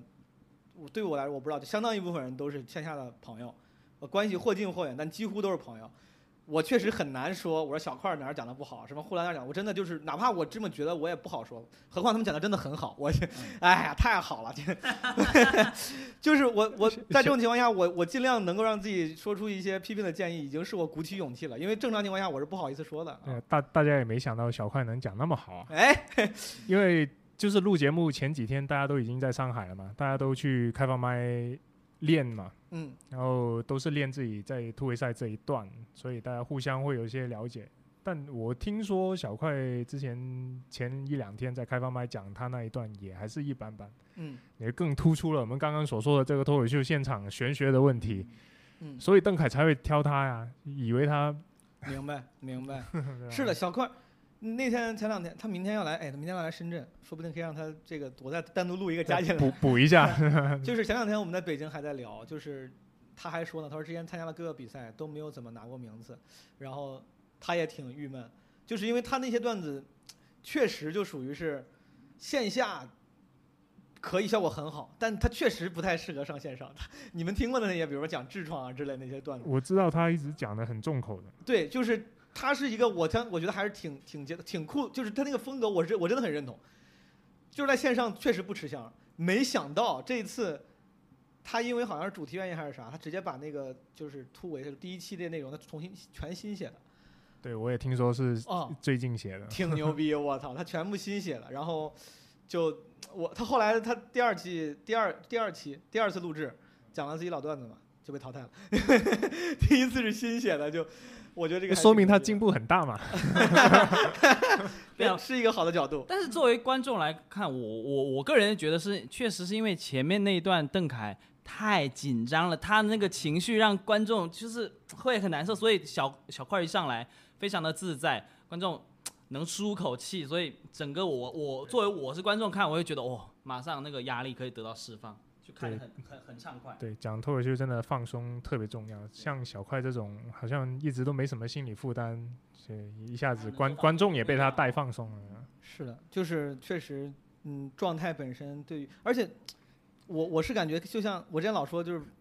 嗯面试，我稍微岔开一点，比如面试的时候，我总之前跟朋友聊面试，我说这个最重要的点就是你要招人喜欢。其实说面试你要看简历，看你工作经历，但最终你是看你是不是 be likable，就是要别人要别人要待见你，觉得嗯哎这人还挺好的，我愿意跟他，这是一个很很整体的印象，中间可能。可以细细分开，有你的专业能力，有你的什么谈吐之类。我觉得上台也是，咱们作为创作者，咱们自己作为演员，其实分析另外一个演员的时候，可能时不时会不由自主的去聚焦到专业能力上，说他这个段子，哎，他这个段子他这个 callback 用的太老套了，或者这个地方这个老梗太老了。但其实你忘了，观众在看的时候他不会这么专业，观众就是整体就是，哎，我待不待见你？很多时候你这个人的，就比如说你稍微松弛一点，那个形象显得招招人喜欢一点，哎，也还这是也还好，我我没你这么片面，我看很全面的，我就看他整体状态怎么样。你看他这，你觉得小坏这个状态还是挺招人喜欢的非常好，非常好。是的，我觉得他那他那天明显是整体状态显得还挺挺招人喜欢的，就这个人格也很立体。啊对你确实文本真的是很小一一部分，你嗯，单单是口头表达这个都非常重要。你讲不清楚的话，你再好笑都没用。但但我有一个感觉，就是我感觉就是，不管是你刚才讲那个说要找自己的 voice，但就是我看了第一期节目，我看了这几个表现都比较出彩的演员，除了有一些他真的段子很强以外，那种就是我感觉他不在乎，不在乎台下观众的反应，所以他就很自在。比如我给我感觉最强就是李雪琴和小块，我感觉他毫不在乎到底会怎么样，哎，反正就这样了，去妈了，就这样，就是所以所以反而出来那个效果是最好。他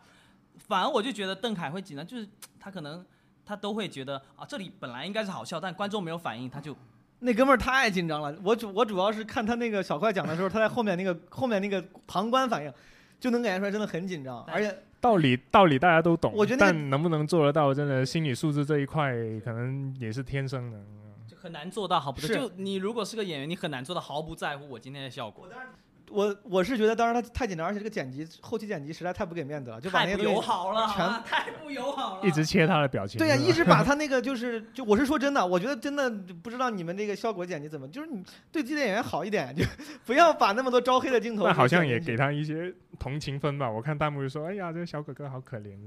我记得就有一个是小快讲了一个还挺爆的，然后给切了一个邓凯在翻白眼，这怎么回事？可能本来只是眼睛酸，我操。啊，除了小，我想想啊，就是咱们这个演员，我哪能记住的选？刚才刚才不是说印象深刻的吗？我其实觉得还有一个，我就是觉得挺屌的，程璐那个段子挺屌，啊，屌就屌在，现在大家已经已经公布了嘛，啊他跟斯文林，当当时他那个段子出来的时候，当时还不知道，但我咱们有些人是知道的，我当时我是我是之前知道这个事儿的，然后他他他讲那个东，我想我操牛逼，然后底下好像谁还接了一句说成哥挺狠，庞博说啊挺挺狠。当时我心里想一样，我说他妈挺狠，我操。但你没有看，我当时看的时候，我其实当呃有之前有听过风声弹，嗯不知道是真的。但是当时看节目，你不会觉得有些地方就真的觉得他们斯文都叫程璐老师了，而且两个人也没有坐在一块，就是整个那个细节感觉就应该是当时看的时候就觉得嗯，因为应该这个嗯这个给我印象很深的点是我我觉得脱口秀大会作为一个线上的脱口秀节目，之前一直那些段子相对来说还是比较嗯。啊，我说我说说浅有点贬义啊，我没有贬义的意思，但相对来说就是没有那么说什么像大家这个嗯古典主义原教旨脱口秀说要什么要探索言论边界啦，嗯要挖掘内心的什么阴暗面了，其实没有太多触碰这些东西，就是一个娱乐节目。但程璐这个段子，我跟你说，就是你结合他的背景之后，突然有点突然有点那个挖掘内心这个感觉了。我觉得真的就是结合了真的这个事情看，真的太牛逼了。”对啊，就我们经常说，你讲一段脱口秀就是要跟自自己内心和解嘛。嗯，但至少说明他是一个很很合格的喜剧人，你知道吗真的很厉害。但总是会比之前好一点。会说出来会好很多。所以其实脱口秀我喜欢他的一个特点就是他，我感觉他其实是一个心理治疗的过程，无论是对演员自己还是对观众都是。嗯，因为对你不说的话，这些东西只能你自己消化。你说出来之后，第一说出来这个本来这个行动行为本身会让你好一点，再加上如果你说的好，还能换来一些笑声，然后撑起你的成就感跟虚荣心，那他妈的对，这是一个交换的过程。嗯，就观众那个笑本身就可以帮我对这件事情排解很多。你有看程璐的线下吗？你有看他的真的的很少。二分之一专场吗？没有，我感觉那些才是能比较能代表一个演员的东西。我可能真的是他，哎，他现在演出我真的看的不多，而且。陈露跟海源两个老师，我操，他们现挂真的好厉害啊！哦，他他挺那个啥的，他他那个幽默感跟机敏程度确实还是好厉害挺佩服。但是确实是跟我个人风格偏好有关嘛，就是我很很明，我刚刚刚刚入行的时候，当时跟 Storm 聊，我就说我最喜欢的是卡姆，就直到现在，虽然我非常非常尊重和敬佩周奇墨，但当时 Storm 还问我，他说你最喜欢演员，他说比如周奇墨呢，那个时候我刚看完他短场，我说嗯，我说卡姆吧，就是我我自己我自己可能有自己的那个就是嗯审审美偏向，不代表不代表说别人就不行啊。但我也觉得，就真的目前国内好像就只有卡姆可以这个样子，就好像没有看到其他人你。像老老罗，他他在那个节目上说了一个标准嘛，就是我自己是比较认同的。他说，他说他可能更喜欢那种不一样的、攻击性强一点的，嗯，就是对，就比如 Kevin Hart 这种人，在国外甚至都已经是属于是没有那么深刻，而且就是没有那么不一样了，因为这种黑人演员很多。嗯但中国能要能出个 Kevin Hart 就已经算是非常非常不一样了。是啊，是啊嗯，而且我感觉卡姆跟 Kevin Hart 也不太一样，嗯，就还还是真的非常独特。对，之前有一些采访之类的，我每次都说，我就说我从来没见过像卡姆这样的演员，就国内国外都都没有。那你说要采访，那哥们儿有一次，我记得当时功夫还还还不是山羊，还是在功夫的时候，他们拍了个小什么纪录片儿，问我当时印象特别深刻。他说：“你觉得现在中国脱口秀界的问题是什么？”他说：“黑人太少。”特别哎，我这个挺牛逼，这个挺牛逼。More niggas, please 我我我想想还有谁啊？你们你们还有能记觉得这个印象深刻的吗？我我觉得是你单论段子来说，我觉得是意料之中了。嗯我意料之外是斯文这种群众基础这么雄雄厚的啊，居然确实投票出来会有这个结果。嗯，本来这个就不太公平嘛，我说不公平是斯文拿一个新的稿子，House 拿的是他这两年里面最好的五分钟。嗯，对吧？这这就是老人跟新人 PK 的一个很大的劣势。你是的看新人都拿自己最猛的直接上来干你，是的。哦，这是很不公平。让我让我想想，这是斯文跟 House，，你你觉得呢？阿花？我觉得斯文 House 一样，就是纯粹的啥都不论，就是论段子的话，我真的是觉得 House 更胜一筹了。但就真的没想到说最后观众会投出来这个，而且我觉得，呃，我自己的感觉，我觉得嗯，思文好像就真的被消耗太多了啊，一直在上各种节目啊，然后就可能确实创作的东西会有点跟不上，嗯所以我会觉得嗯，好像也没有。那么好笑了，哎，我真会不会死？就反正就确实我自己我个人观点，我觉得确实没有那么好笑了，至少没有我刚看到他的时候那么的吸引人的眼球。我好愿意过这种生活，就是天天上各种节目，段子没那么好笑了，但是赚了很多钱，我是 OK 的，你知道吗？不愿意，谁不愿意？我我是 OK 的。谁不愿意啊？然后再说一个提莫呼兰这组啊嗯，大家这个也是他们。甚至这个已经被顶上热搜啊，在热搜比较靠后的位置，啊但也顶上热搜。比如这这两个人呢，大家分享一下自己的看法。好看呗，牛逼呗，真的是段子，就真的是势均力敌了。我倒是觉得，但就就周老板真的就是因为客场作战没有办法，台下很多都知道呼兰，但很多周奇墨大家都不知道是谁。嗯嗯，对，嗯所以确实如果要凭群众基础这种来投票，那真的是没有办法。因为节目呃前期也会给选手做很多采访嘛，因为让大家预测名次什么的嘛。嗯那我最后写的冠军，我我写的呼兰冠军，然后第二周期末啊，因为我主要觉得呼兰赢在，感觉他在节目上会更讨喜一点。我最开始是这么判断的。嗯我觉得应该是赢在呼兰是效果的艺人嘛，这 对对，当然当然当然，这这个也是对。也不可能选一个冠军啊，对吧？对，但嗯，就还是要看后续吧。但我是觉得，如果纯粹不论的，我我其实自己是更喜欢周奇墨的当，然自己来说，当然是更喜欢周奇墨。对，可能是因为我今天下午刚补课的原因，因为我我我是身在单立人那各种群里嘛，各种群，周奇墨粉丝群，我们自己的群，就是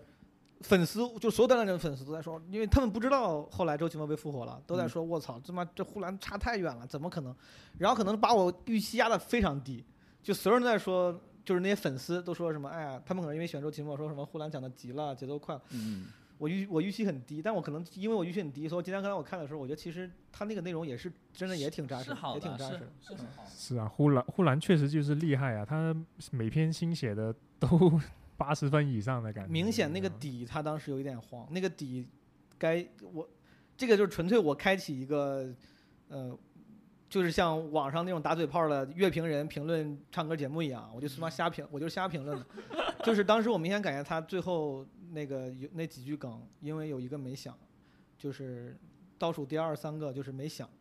然后最后最后几句就确实状态不太一样，然后最后说什么我很幽默的时候，就感觉，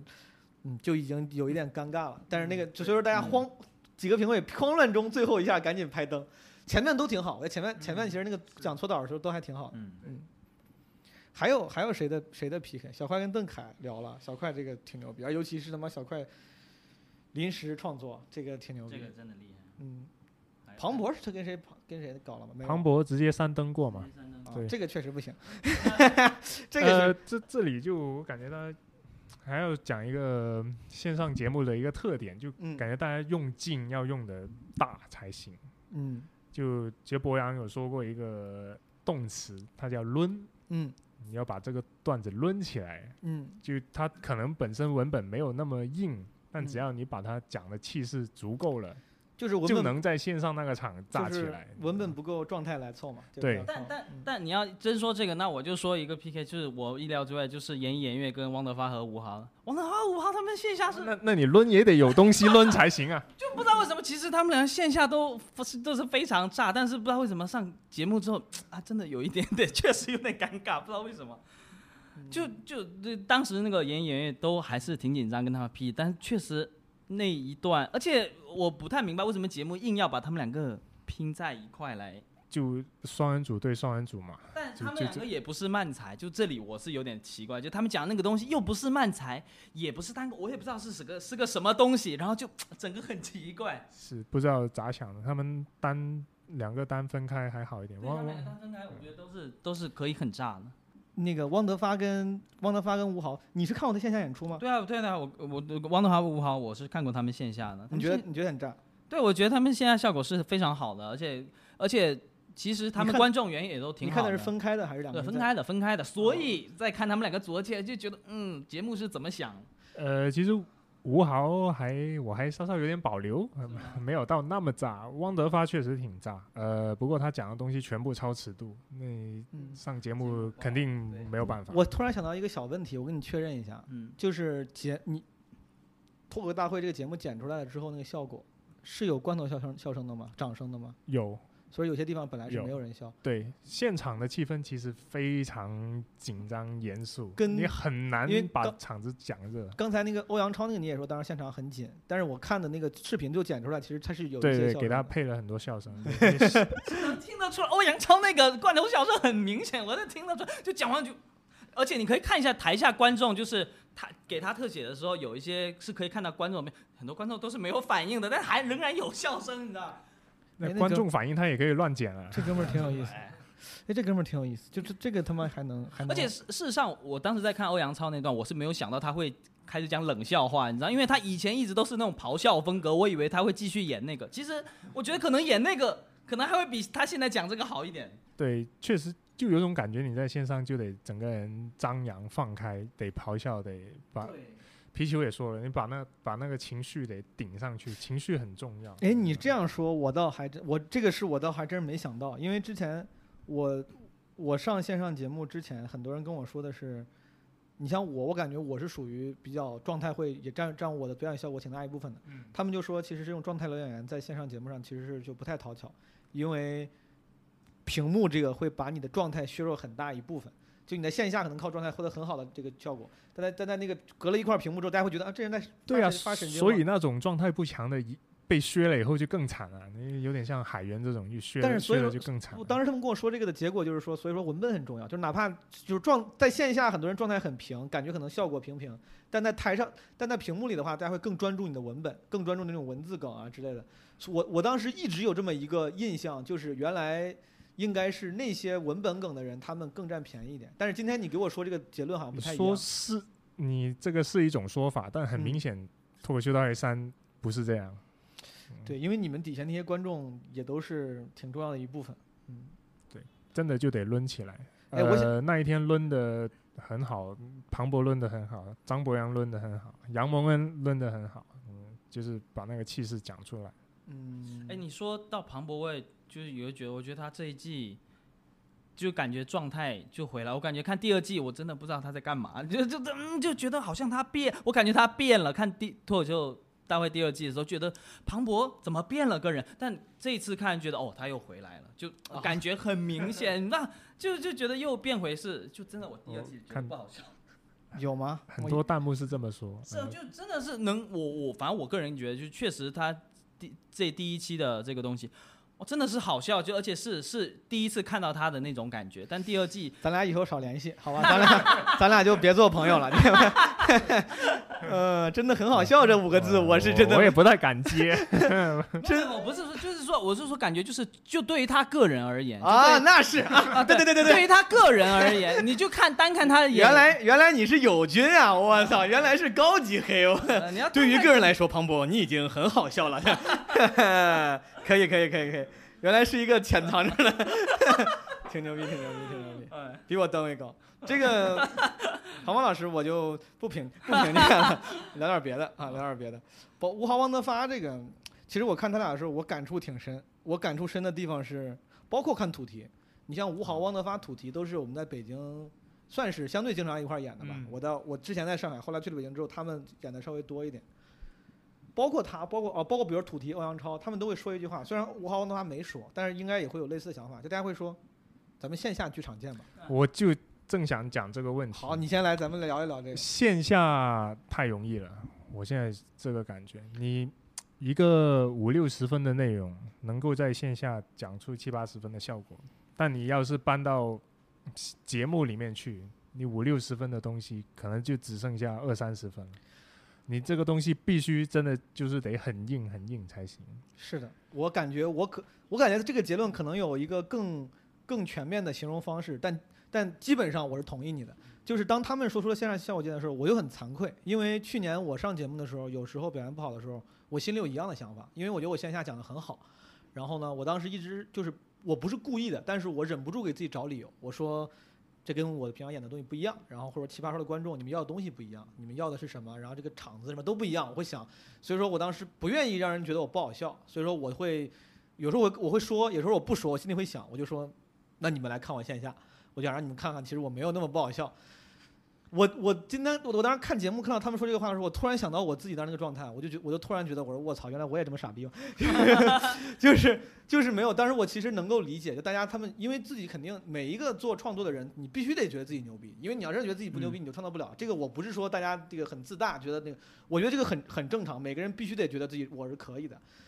所以说，当他们被淘汰的时候，他们会很自信的说出：“别的不说了，你看我线下吧。”但那一刻，我突然觉得，就是可能有点像戴维这个，就是我甚至有点自我反省在里面，就是，就是我像哥几个真的觉得自己的这个内容就是真的很牛逼吗？就是你觉得，因为我那一刻我更多的不是想他们，我是想我自己，就是我很多过我很多段子，我觉得线下讲挺好，但是看了这个之后，我开始反省，我说我要拿线上的话，很有可能也别，哪怕哪怕不考虑尺度原因，哪怕不考虑尺度原因，啊，所以说我是觉得很多线下脱口演员其实这是我对自己的警醒，就是分享给我的这些线下的朋友们，因为这种关系比较好，没有别的这个阴阳怪气儿的意思。我是觉得大家应该更加理智清醒的看待线上跟线下的。我现在就特别警觉这个事情，是的因为平时这些商演，观众本身就抱着很放松的心情他本本身就挺喜欢你们这个俱乐部什么的，他笑起来很容易，场地什么灯光都很合适，太容易了，那个笑声太容易得了。对，相对相对来说，相对来说是就就像你说到，相对来说就是就是容易这个词儿用的很好。比如说，嗯、因为你可以看到现场有一些跟你同同场的演员，你明知道他那些段子确实也不太行，但嗯大家也还是笑得很开心。嗯但那个时候你就会有点自己提醒自己，如果我的效果跟他一样，说明我的也没有那么好。是的，就比如说我，我就我这个就稍微 real 一点啊，就比如土提刚开始讲名字这些段子，其实段子我相对来说其实是没有那么硬的。作为在线下开场啊，跟大家就是熟络破冰没有问题，而且一定是会有一些笑声的，大家会觉得这个、这个久而久之会给你一个错觉，就是啊，我这段子你看还挺好，每次出来必响，但是。这个就是线下的，就是你的这个容易让你产生的错觉。其实咱们但但凡你能跳出来看，你会发现这个段子其实你真的拿出来放在一个就比赛上，一共你就得几分钟，五六分钟是吗？一一共你就五六分钟，你还要拿这个占你什么半分钟一分钟，真的有点就是不够硬。但是他可能他不他是真的觉得可以，因为线下的几年的经验告诉他，我这个段子可以。我觉得就是咱们都应该这个 警警觉一下。所以以就怎么解决这个问题，就又回到刚刚说的做实验的问题。嗯就你什么样的场子给你的反馈，你可以当成一个标准，就是说这样我才算满意，但嗯，但有一点我再多说两句，就有一点我我刚才说的这个这个这个咱的咱的观察和结论，我觉得不是个价值取向。我并不是说这些段子就不够好，没有存在的必要。它甚至已经足够了，就是只是现在中国的那个线下的脱口秀市场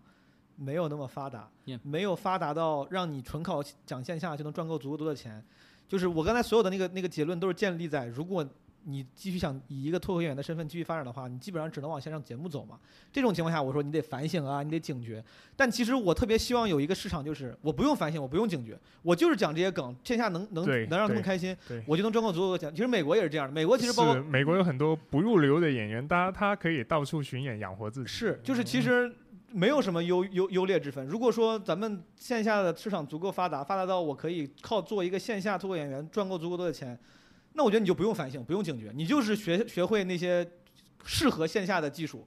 然后也很也很牛逼，只是因为大部分人现在都还往想想往线上走，咱们刚才那些建议应该是建立在就是如果你想往线上走，我觉得可以在后面再加上咱那些结论就嗯就对了。对啊，那现在市场还是这么小，大家只能往上走。是的嗯我和王德发也是，就是你像我们线下也也演的相对多一点，他俩这这俩哥们儿呢，人的性格我觉得都很招人喜欢，我对，都我很好。我挺愿意跟他们一块玩儿对，尤其是刚开始最最早的时候，我听王德发，我觉得这哥们儿挺有意思，我觉得那哥们儿很多很多梗啊之类，他的人生经历好像也也挺啊他那个 他那个人，他他咱咱咱刚一直聊人设啥的嘛，他那个人设也比较立体，就是他这个人设有点像，一说人设感觉有点像故意设计的，咱不说设计，就就是他的这个这个形象，我觉得是比较立体嗯的。然后，但是就也是可能线下跟线上他少了一点这个就是转换和适配的过程。嗯，最主要的是他没有发挥他的优势，他俩那个性格都没有在他们那个这个这一段里面展示出来可以可以表现出来，啊，，没有展示出来。然后所以说现场是很尬很尬吧。是是，现场，我也不我不太记得。但就是节目前看，确实不像是我在线下看到的他们，对，就嗯一听，而且就这样临时组起来，确实是有点奇怪，因为去年你们单立人他们不是还讲漫才吗？是的，当时那个漫才不也，嗯，当时那个漫才最后那段 freestyle 的呃说唱特别炸，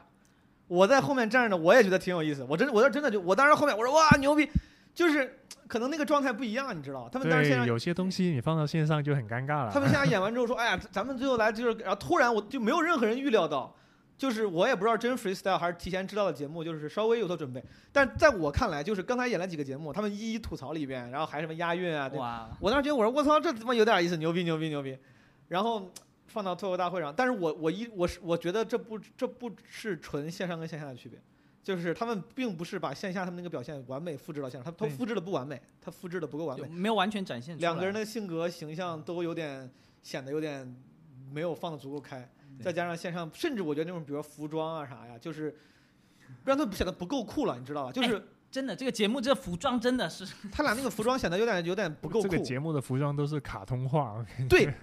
然后什么把周奇墨、贾浩还有谁呀、仨人放一块儿，全是一个 V 领的那个毛衣外搭。我说这是个什么？这是个什么年代的审美啊？不是真的太丑了，就是很多的演员戴维皮球，你们几个全部的衬衫，然后内搭个 T 恤，就没有别的搭配的方式了吗？就真的，是稍稍有点偷懒，但那个衬衫我穿的还可以，就因为因为我人帅嘛，人帅，好不好？你人帅了啊，对，但真的就太单一。然后小慧永远就是他自己都说，永远都连体裤，就没有别的，就不知道怎么、怎么想的。好像能得到用心搭配待遇的，就只有头部的那几个人了。他们允许你们自己搭配吗？自己带衣服也允许，如果你的需要他们的批准。他他们会批，对对对。嗯，明白。哎，呃，演员聊聊差不多，是有有有有遗漏吗？我想我想再想想，我们朋友们，我们真的是比较即兴，比较随意，就是没有做什么遗漏，你需要我去看一下那个选手的名单吗？还有还有谁啊？哎，不过你这样刚才说，你说呃主题啊，说他们的那个段子，我突然想到一个事情，那你既然哎，你这个我你既然就是我们刚刚会说到说，觉得好像呃他们的某一些段子，觉得说没有那么的厉害啊，那我们在之前的那个选择的部分不也挺激烈的吗？然后这些稿子不也要嗯，这是怎么过的？就是不是说我们就是当时筛筛选演员的文本啊什么的都还挺严格，然后这个选拔也挺激烈的。那如果不太厉害的段子是怎么被选上去的？就确实就这些了呗，就他没有更好的了呗。就就如果这个演员没有更好的，就算了，就是就是这些让他上吗？对对，没有遗漏了。哇，咱们点评的这么全吗？就就孟川，就差孟川。哇，点评的好全啊！我操。然后那个那日就不是有个快剪的吗？那日苏跟那个什么老刘是我是跳过去的，对，那个不用聊我感觉。对因为他 们是本来也快剪了。然后我到我真的不知道这个那日苏是谁。是是，对啊，这是哪里请来的嘉宾？不知道，我也不知道，没有了解。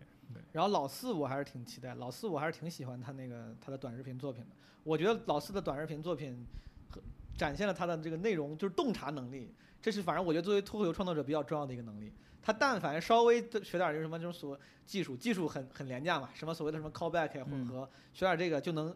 像模像样的做点儿脱口秀的创作了。我觉得已经能够超过很多人了。孟川挺好，我也我不知道，就我不知道，就可能没也没没有什么特大的大的纰，就很稳吧，我觉得没有什么大的纰漏。但是你要真是说有特别大的亮点，我觉得也没有超出他，我觉得他本来的预期，就是对，正常。录节目之前，大家都说他诸葛连弩很牛逼，就说他本来没想讲诸葛连弩哦啊，然后看到好像突围赛很激烈，他就把他最压轴的这个诸葛连弩也拿出来了。哦，本来是最压轴的是吧？对那，下一期完了，怎么回事？现在要讲啥？但好像讲出来最后看诸葛连弩好像也没那么，是是是，其实我这个是他最厉害的段子吗？我当时听大家是这么说。但是其实就节目上现在剪出来看，好像哪怕加了罐头笑声，好像效果还好对吧？有点有点偏简单了一点。还不如老田的诸葛连弩。因为像这种，我觉得这种文文字上的巧妙拿捏，就比如我觉得诸葛，我我自己瞎分析啊，就咱们多少还是要稍微 technical 一点，就聊的时候，嗯那个诸葛连呢，就属于是就你要做一个对你那个段子做一个，不管是比喻也好，还是就那个底做一个形容也好，他在文字拿捏上比较巧妙，拿捏的让人觉得，哎，这个这个形容有意思。他可以说弓箭，他也可以说什么，但是他说这个诸葛连弩。但问题是，我觉得在脱口秀大会这个节目上，有这种文字拿捏的功力的人不少，包括胡兰，我觉得他也比较擅长拿这个，包括甚至像小慧，他会他都会用一些的，连小快都拿了一个那种就是会用大词儿，什么商场跟市宏观经济的，就是大家大家家都会都都会用心去打磨一下文字了，可能就没那么显了。在线下的时候，有时候大家不那么注意，然后这个人靠状态，那个人靠表演，你突然弄了一个文字的梗，哎，这人哎挺巧妙，嗯挺有意思。嗯我觉得可能可能跟这个有关啊嗯，可能跟这个有关。然后说到孟川，我突然间想想聊一下，就是，哎，我不太懂，就是节目里面，特别是李诞的拍灯的机制，比如说孟川讲到广告的东西，他也拍灯，House 一上去就刚啥都没讲，他也拍灯，我不太懂他他他就是随意嘛，吧？就是随性啊，他就就是为了节目最终效果拍的嘛，就也也不是出于评判什么的啊。你看另外两个人也是，都都拍的很随意。对，人家也都说了嘛，叫领校员，也不是评委。这个比赛只是一个形式，就真的不是说 要让你比出个什么来，就大家看热闹而已。我感觉就是。反正嗯，节目好看最重要。对啊。那你们觉得这哦，你没有看过第二季是吗？你没有看过第二季是吗？呃，实话实说，我没有完整看过一期，我看的都是那些微博上流传出来的卡段和一些，比方有些演员是朋友，他们会在自己微博上发卡段，我会点上看一看。就是我我觉得就是这一季的两个嘉宾，我感觉选的比上一季的两个要好一些，这是我我个人的感觉。不知道你们看完了觉得怎么样？怎么才算好呢？就我我就觉得呃，一个是呃，就是比如说呃，张雨绮跟罗罗永浩两个人，一个都比较敢讲，然后两个人都会有自己的想法可以讲，然后感觉也比较会跟演员去互动啊，去讲一些梗的东西。但是好像感觉上一季就比如说吴昕来说，就真的感觉就是在旁边打辅助这样，然后。呃，于谦老师当然会提出很多专业的东西，但是他好像更多的也是以一个相声的角度在看这个东西，就不太一样。就其实这几个人，就上一季这一季，我感觉你你想让他们说什么专业的，就可能也不用指望什么了就他们只要接话接的够搞笑就可以了嘛。嗯，就是如果像用刚才咱们聊出来的那个结论，就是他要为了综艺效果、节目效果嘛，所以说他们只要聊天，就甚至都不用考虑说对对不对，就是只要有效果就就行。对啊，那那罗永浩确实聊得很好笑啊。而且而且我觉得老罗还是很 real 的，就是我对他这次做评委整整个，我觉得还是没没没有跌出预期，他守住了一个本来他应该有的形象我感觉是，呃，他能 real 的他就 real 了。啊，不能不能 real 的也会稍微给出一点点暗示，一点 signal，我觉得。嗯对你不知道是没剪进去还是怎么样，反正反正你看得到，也没有全程 real 到底，我是这么感觉。明白嗯，在现场其实是有讲一些更更加就是不 real 的话，对对我我就感觉，呃，现在能看到的都讲的很 real，对吧？哦但有一些人的点评，他就点评的很夸张。哦，我我我知道，好，这个这一期的题目我换一换，这个 脱口大会三选手指责老罗不 real，我靠。张雨绮，但是我觉得还是挺加分的，因为我前前一段我忘了是不是录节目录播客还说，就是《乘风破浪姐姐》里面，我就不是很待见这几个，我不是我一直不是很待见张雨绮，就我不能说待见不待见，因为我可能也不了解，我就觉得这人也没啥作品呀，就是作品也不多，天天劲儿劲儿的，感觉自己好像是个大咖一样。我我一直觉得那个一个人应该有很多牛逼的作品，你才稍微拿点那个啥。他的作品也不多，也没有多牛逼。但是我这次看了，我突然就是，就好像有些人说看了《中国有嘻哈》之后，突然 get 到吴亦凡的帅了，你知道？之前，但是我是看这个时候突然 get 到啊，张雨绮还是挺有魅力的。我觉得真的我是觉得现场看确确实是好看。而且他可能一旦脱离那种平辈，他开始以这样一个姿态跟脱脱口秀演员沟通的时候，他那个确实那个气场和机敏是能够更淋漓尽致的表达出来的。对，就是对土提那几句，据说人家大明星还是有点道理。是的，是的，是的。而而且就是，比如说他跟土提互动那几句，我确实觉得土提肯定是没有敌意的。他当时作为一个可能是线上经验不足的演员，他想要通过幽默来来缓缓和一下，缓和一下。但是却，我之前也有过类似这种情况，就是想通过幽默，因为一般说幽默是有一点冒冒犯性嘛，但是其实你把握的不太好，对但你一旦跳踩踩过了。尤其是在线上节目上，你一旦跳出来看，你会发现，作为线上节目的观众，大家还是不太能接受那种傻屌型的，或者是特别冒犯型。大家接受的还是一个人畜无害，甚至是睿智型的，就是还是比较传统的那种睿智、对，当然有气质，然后有有风度的这样一个形象。嗯，所以说，聊到这种通过现场的幽默来互动，我觉得齐墨那个还是挺牛逼的，就被淘汰之后那个。齐墨真的太搞笑了。对他被我没想到他这么能接梗，就是综艺效果这么好。一他真的他嗯，我觉得他不是综艺感，但是只是他的技能恰好给为他的综艺感加分。他的技能就是长期积累造造就的幽幽默感和嗯，就是所谓现挂的能力，对对，恰好能够为他的综艺感加分。他是这个是正常的他。之前我们有时候录一块儿录，比如谐星聊天会啊或者其他节目的时候，他接梗能力之类的，就是就是已经很纯熟了，你知道吗？而且羡慕。而且现在看的话，确实还挺适合线上节目的。他不是靠那种无脑的冒犯，因为无脑冒犯在线下很容易出效果，就是冒犯你要怼一下你，但其实在线上拿出来的话，会觉得这人在干嘛？对，他那个还是挺厉害的。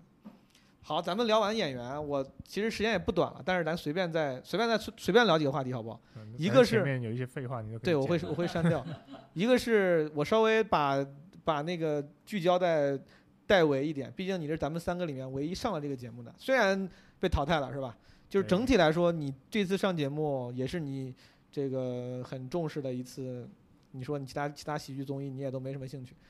有什么感受吗？整体的感受，或者是观察，或者是感慨，就是整体感受前面前面也稍稍提到一下，就嗯讲段子不能纯讲段子了，就变嗯成、呃，你得输出一个观点，你嗯得表达一种情绪，嗯你嗯的段子得抡起来，嗯就是算是一种比较特定一个类型的表演的状态。我感觉你要适应这个节目，你就得去做这些事情。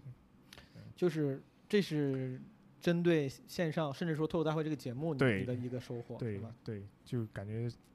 吸取到一点经验，就你要怎怎么去迎合这个节目，可能就得做这些。是因为这两天我跟一些就身边上了节目的朋友，他们都还是有，我不知道为啥，好像尤其是上海的演员，我跟上海演员，他们都觉得嗯应该有观点，虽然确实有观点这个事情是一个感觉更高级的事情，但是我我我我我我越来反而越。可能你说上节，如果你说加了一个定语是在节目上的话，这个我嗯没啥可说的，因为节目有节目自己的规则。但是如果纯从就是宽泛的线下，就或者说这个喜剧演出、脱口演出来讲，我觉得其实有时候不用非追求非追求深刻跟当然，当然不用，嗯完全不用追求。你有有观点你就说，你能讲的好笑就说，对？但是线上线上的时候，你能你能看得到观众是有这么一个期待的，好像他要学到点什么东西，他要从你这里得到一点什么，要不然这也是为啥有时候得接到了金句之类的那种。对呀、嗯对呀、就是这样，就也是跟什么知识付费，我感觉是同一个道理。大家要觉得自己嗯，得到了什么了，哦，你说到不要浪费你说到时间金句，我有一个挺我自己我自己的一个判断，就是小静不是被淘汰了吗？嗯但小静那个段子里面，我记得他有一个，我不知道那个节目正片里面剪进去没有。他我看他自己发的那个线下演出里面有一个，就有一两句话，我觉得挺挺 感觉挺具有传播潜力的，就像是去年杨笠那个什么，就是什么啊你以为我不上清华是我不想不想上嘛之类就类似这样这种话是容易在社交媒体上传播起来的，因为有意思的之类的，有洞察。对，他我记得当时有一两句也是能传播起来，但是这个我不知道是不是我自己的判断力不够准啊，最后被淘汰了。我总觉得那个是有那个潜力的，有点遗憾。对，那可能也没讲好，没没挖好跟小慧，跟小慧，对，哦他是他是是不是说什么富二代不来追他什么那那一句？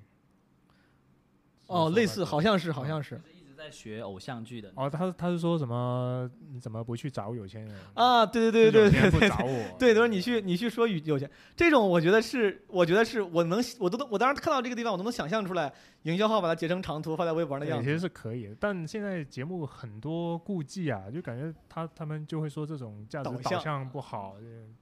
吐不太会说太太紧了。对，其实 其实效果自我阉割还是挺 挺重的，跟你们 聊的话，我嗯听起来比我当时录奇葩说的时候是要再谨慎一点的。对很谨慎，嗯呃，哎，这尺度就不多说了吧，反正很多很很多条条框框的限制，对，很多你都意想不到，哎，这个居然还不能说，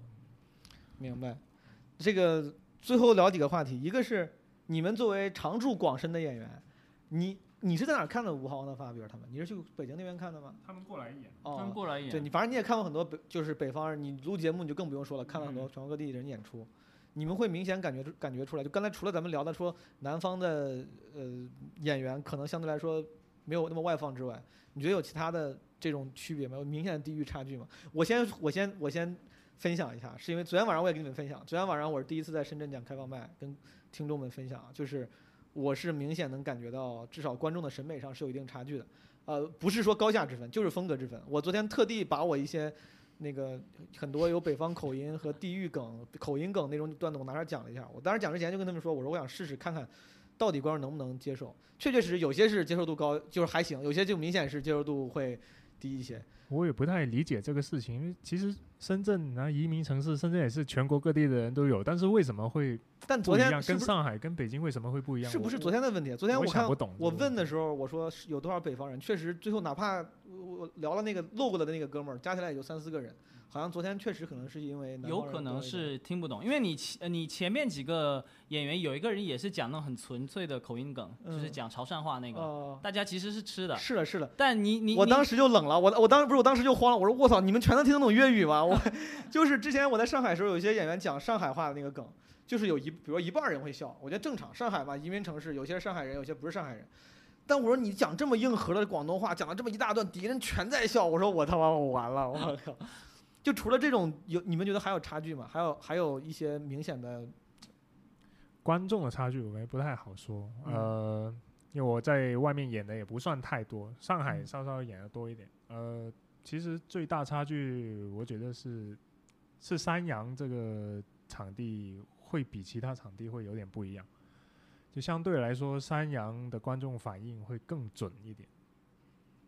你指的准是指指什么呢？我不是这样说会不会冒犯到观众啊？我就感觉山羊的观众审美会高一点。但你我我想说，你指的准是什么意思？就是说，呃，相比较于什么？相比较于你自己的标准嘛？就是说，我觉得我这个段子有三个笑点，在山羊，你们这三个笑点果然都笑了，是他他嗯他更契合你的预期呃吗？，一方面是对自己的预期，一方面是跟线上的契合程度。哦，就好像在山羊能够讲得响的，呃嗯，在线上也会好一点。就山羊的标准会高一点，就跟线上一样，会高一点标准。有这种感觉。是是指只在三亚还是说上海的都他？我觉得你的意思应该是相较于什么效果工厂这样的对啊场地，对是吧？对对对，就感觉山羊的观众好像特别有经验，特别老道一点。但是我观众被筛选，我稍微分享一下，这个是个题外话，嗯就是我大概能听出来，就是山羊可能是相对没有比如效果工厂那么好讲啊，大家可能会稍微比如说嗯更严格一点。嗯，端午节的时候，我去上海，在山羊讲了五分钟，就是试商演。我讲完之后呢，那天我稍微喝了点儿，我喝了点儿上台，就是有点儿有点儿高，我我没有那么的清醒，但我大概的判断是，就是效果还行。就是我不我不光是说我自己，包括我前我前面好像是 House，嗯然后再往前一个人我也听了，就是就是我觉得那个效果是 OK 的，就是我觉得挺好的，就是呃肯定不是我见过的上海的那些效果的场子里面最炸的那种，肯定不是最炸的，但是中上了，前百分之二十五，前百分之三十，前四分之一这种，我觉得 OK 的。但我演完出来，什么其他好几个演员都在都在感叹，说我操，他说我在上海很久没有见过这么冷的场子了，就是就当时我当时我想，我当时第一反应是我说我操，你们好幸福啊！我说这种场子放在北京，就已经属于是挺好的了，我也不能说是顶尖，北京也会有更炸的，但我觉得挺好。你们竟然说这是很久没有见过这么冷的场子其实，我也不是说山羊难讲，山羊嗯也是个热的场，是但是你能够判断出段子的的的区别，嗯那个差别，能感受得出来。对我只是很羡慕上海的这些演员，就是我我是觉得山山山羊已经非常非常友好了，嗯，我很我很希望能够一直在 这样的场子里面讲。你们 来你来北京讲，嗯，讲讲会，因为你你判断一个场子好不好，不能单从它友不友好来来判断嘛。嗯，如果过分友好，那就是刚刚说的太容易，对吧？嗯如果过分不友好，那可能有一些确实好的段子你试不出来，是的，你就以为它不行，我觉得其实它可以。我觉得你的你的前提给的很准确，就是如果你的目的是比如为了线上节目做试验的话，可能就说这个地方更适合一点。嗯对如果要是咱只论讲线下，我巴不得全是那种给我错觉的场子，就他妈无 脑炸，我真的我就我不需要准确，我你就永远让我演这种场子就很好。那你还是想要进步的嘛？我现在就会，我但是这个我也不知道我这样对不对，有点怪观众。我就觉得现在很多观众可能比较新、小白一点，他们可能听一些简单的东西会比较喜欢，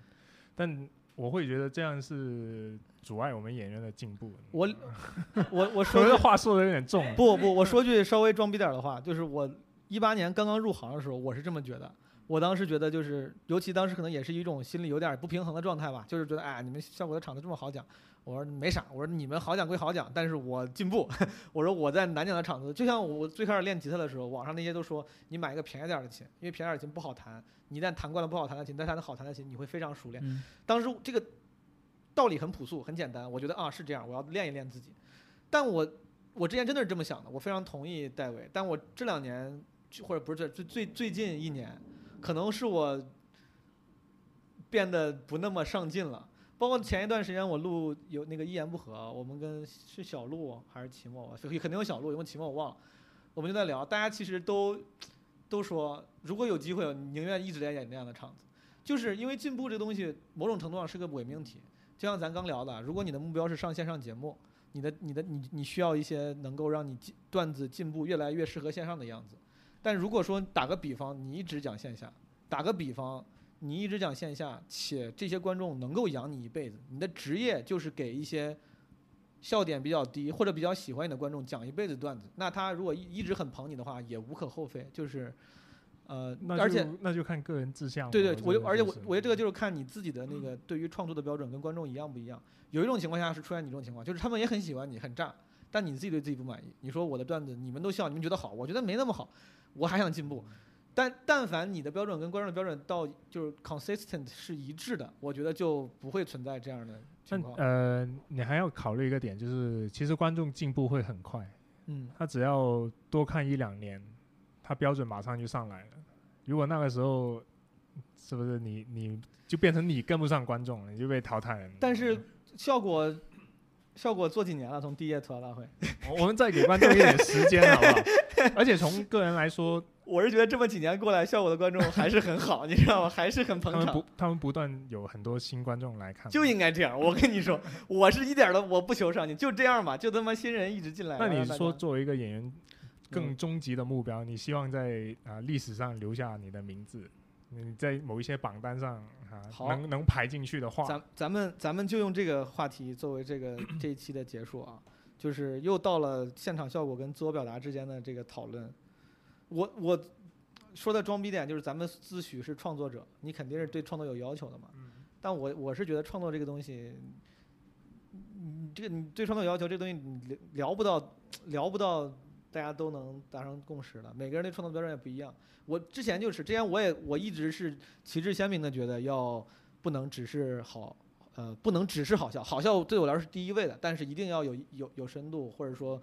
有意思。这也是为啥，比如说很多人不够喜欢 Kevin Hart，更喜欢 David Chappelle。你像我喜欢 Louis C.K. 也是因为他讲的东西角度很对啊，很刁钻，对吧？呃，但我后来就觉得，就每个人标准不一样。我觉得这个东西我讲挺好，然后他说那个人有深度，我说这也没啥深度啊，这有深度吗？就我觉得一旦进入到这个这个这个嗯讨论里面就，你可能还要看得更宏观一点吧。嗯你从总的人数来看嘛，嗯，那你如果你确实讲得好有深度，那嗯应该会有更多的人来喜欢你。对吧那你不不要只局限在自你不觉得这是个小小的一个观众悖论吗？悖论就是当有更多的人认可你的时候，反而说明可能你没什么深度，就是大众文化，就是咱、嗯我不是硬杠啊，就是咱们假设型的在在在聊这个事情。其实那这最后等于你追求也不是深度，你追求的是嗯大部分人以为你有深度。呃，这个 就是咱咱不杠，咱们自己，我是是我我只是觉得，我只是觉得就是做做做表达这个事儿，而且这个你追求让大部分人认为你有深度，跟做表达已经是相悖的了。因为比如说你要是追求纯粹的艺术，就是不管你们喜不喜欢，我就觉得我这个嗯牛逼，你们嗯不只是不懂而已对。卡夫卡写了一辈子，他妈你们不喜欢我拉倒，我其实其实最好的东西是你比观众的水平稍稍高一点点，嗯那种就是会获得最最广泛的认最舒服的可状态。对，最广泛的认可，我就说，你你如果确实比观众好呃高出太多，那确实很多人不理解你你就曲高和寡了，对对吧？但你如果太太平的话，其实，在观众心里面，你也不会排到一个很前的位置，你你可能比他们稍稍高一点。但这个稍稍高一点，其实也很不容易，对吧？你要突破这一点。我感觉其实 Louis C.K. 跟 Dave Chappelle，你说他有深度，嗯，肯定也没有一些作家有深度嘛。对我一直是持这个他就是比大众稍稍高一点。嗯，他们，而且我一直觉得他们可能也不是故意选的，这个真的就是运气。就是我的表达方式，我的风格，恰好做做到了比大众稍比。我之前最近我在想一个例子，比如说李荣浩，他是个大众歌手，但是他在流行歌曲里面属于是大家觉得，哎，这个人比一般人要强一点，就自己写，然后写的歌听起来也没有那么俗气。他也不是，比如说龚琳娜，龚琳娜拉很多人觉得她很牛逼，或者说咱咱说个交响乐家、交响乐团的什么指挥，这种什么音乐修养很高的，可能喜欢他们人没有那么多。反而你当个周杰伦、李荣浩是能够最获得最广泛认可的。但其实周杰伦和李荣浩之所以能成为他们，也不是因为故意选择这条路，只是我喜欢的东西，我的创作方式恰好让我。成为了这个方式。所以这个还是得看，也看缘分啊。啊，听你这么一说，就感觉佛系了很多啊，是不随随缘了？是不是得看缘分？我真的觉得得看缘分对因为你也很难改。我如果有一天大家说，如果有一天，就像有一个音乐的创作者突然发现，哦，原来周杰伦、李荣浩、陶喆、林俊杰这个这一这一派受欢迎啊，他也很难就立马逼自己往那个方向去转。雪村、雪村、雪村哪怕发现了这个这个 pattern，雪村也很难他妈就变成那种人。咱们如果有一天发现，打个比方，演艺圆月成为了那个就是就你说那个最完美的那个标标杆，咱俩哪怕想，可能也做不了。这个确实是没办法。嗯就这个最后最后还是要回到自己，就你是什么样，就也就只就只能那个样子。咋舒服咋来吧。对啊，对我其实 最近也是在想，就是只能自己怎么舒服怎么来。我也我也很难要求自己超出我自己太多，我完全做不到。你俩觉得自己讲的舒服吗？你俩觉得现在讲在台上的状态、舞台形象是你们想要呈现的形象吗？是啊，我感觉这个，你因为你也不能做什么嘛，你只能上去最最随意的状态去讲嘛。嗯，对。什么？你是我不是哎，我不是哎，我你你演的很用力了，对对，我现在已经演的没有那么用力了，就我一直在在在在一种很你就是跟就是广深这边的演员的这种状态，和我原来最早的那种比较无厘头的那种状态在找平衡，但一直就找不到，所以现在这个状态不是我最舒服的状态，我也一直在找。还在寻找是吧？对，我也还在一直在一直在。但是你像效果的 slogan，我记得是 Find Your Own Voice，对吧？然后你像单立人的这个 slogan 是什么？上舞台演自己。嗯你你那你不舒服？我问一个就是那种站着说话不腰疼的，就是你为啥就不直接把自己最真实的样子呈现出来呢？是你觉得那样不够好笑吗？是，就我就觉得那样不够好笑。嗯，就是，呃，而且就是怎么讲，就是我一直就存在在那个我感觉那也不一定说明那个就不是真正的你，可能你内心深处就是个比较咋呼的人，你知道吗？我我有听都一一种说法，就是说，其实台上那个才是最真实的自己，可是你台下你面对正常人、一般人，你反而要戴着面具做人，你要把自己很多东西收起来。你在台上是反而是最释放自己的。就是其实呃，不管我我我做到哪样，其实那个都是我嘛，只是是哪一个更加接近真实的我。但就我觉得现在的这个状态，或者哪一个是你更想呈现？对，还不是我最想要，或者是最接近我自己觉得真实的我。那你再找找呗。对对，就是一直在还在。因为我看你演出不多，你说他现就是台上比较外放，那你想呈现的是什么样？是稍微再内敛一点的吗？那我就觉得我现在还不够外放。哦，我操！因为他做短视频嘛，那沙雕风格比较多，哦能想象就那种。明白。对，我就觉得还不够外放，但我也不知道怎么可以做到更加 open 一点。慢慢来，朋友们，好不好？来我们这个，我们三个共勉，我们三个这个算是行内的小学生，然后也跟其他同行共勉。然后今天我们仨瞎聊了一些关于脱口大会三第一期的内容，真的都是真的是瞎聊。虽然是从业者，但是我们这个也非常片面。非常，嗯、我觉得挺牛逼。戴维，戴维真的是很稳重的一个人，他他经他确，你这个这个姿态在线上会比我招人喜欢很多。但是我自己知道，我们这是瞎聊吧，然后大家瞎听。你放心，我们听众也是很包容的。然后 我也不是故意要做的四平八稳，我我想东西就是很全面。我知道，我知道，我知道，他你是这么一个性格，这么一个性格，嗯，跟我这种纯牛逼不太一样。然后希望大家能够持续关注，算了，这个节目跟我没什么关系，就持续关注，基本无害吧，好吧。然后如果在深圳，嗯，想看脱口演出的，可以看阿花跟戴维的线下演出，大家。在公众号搜“无忧喜剧”就可以来看我们的演出了。好多多多多说一会儿，反正我会剪掉的。也可以关注我的微博“戴维写段子”的小号。好，好，可以关注我的微博阿，花略略略，嗯，好，那我们今天基本无害到此结束，拜拜。谢谢大家，拜拜拜拜。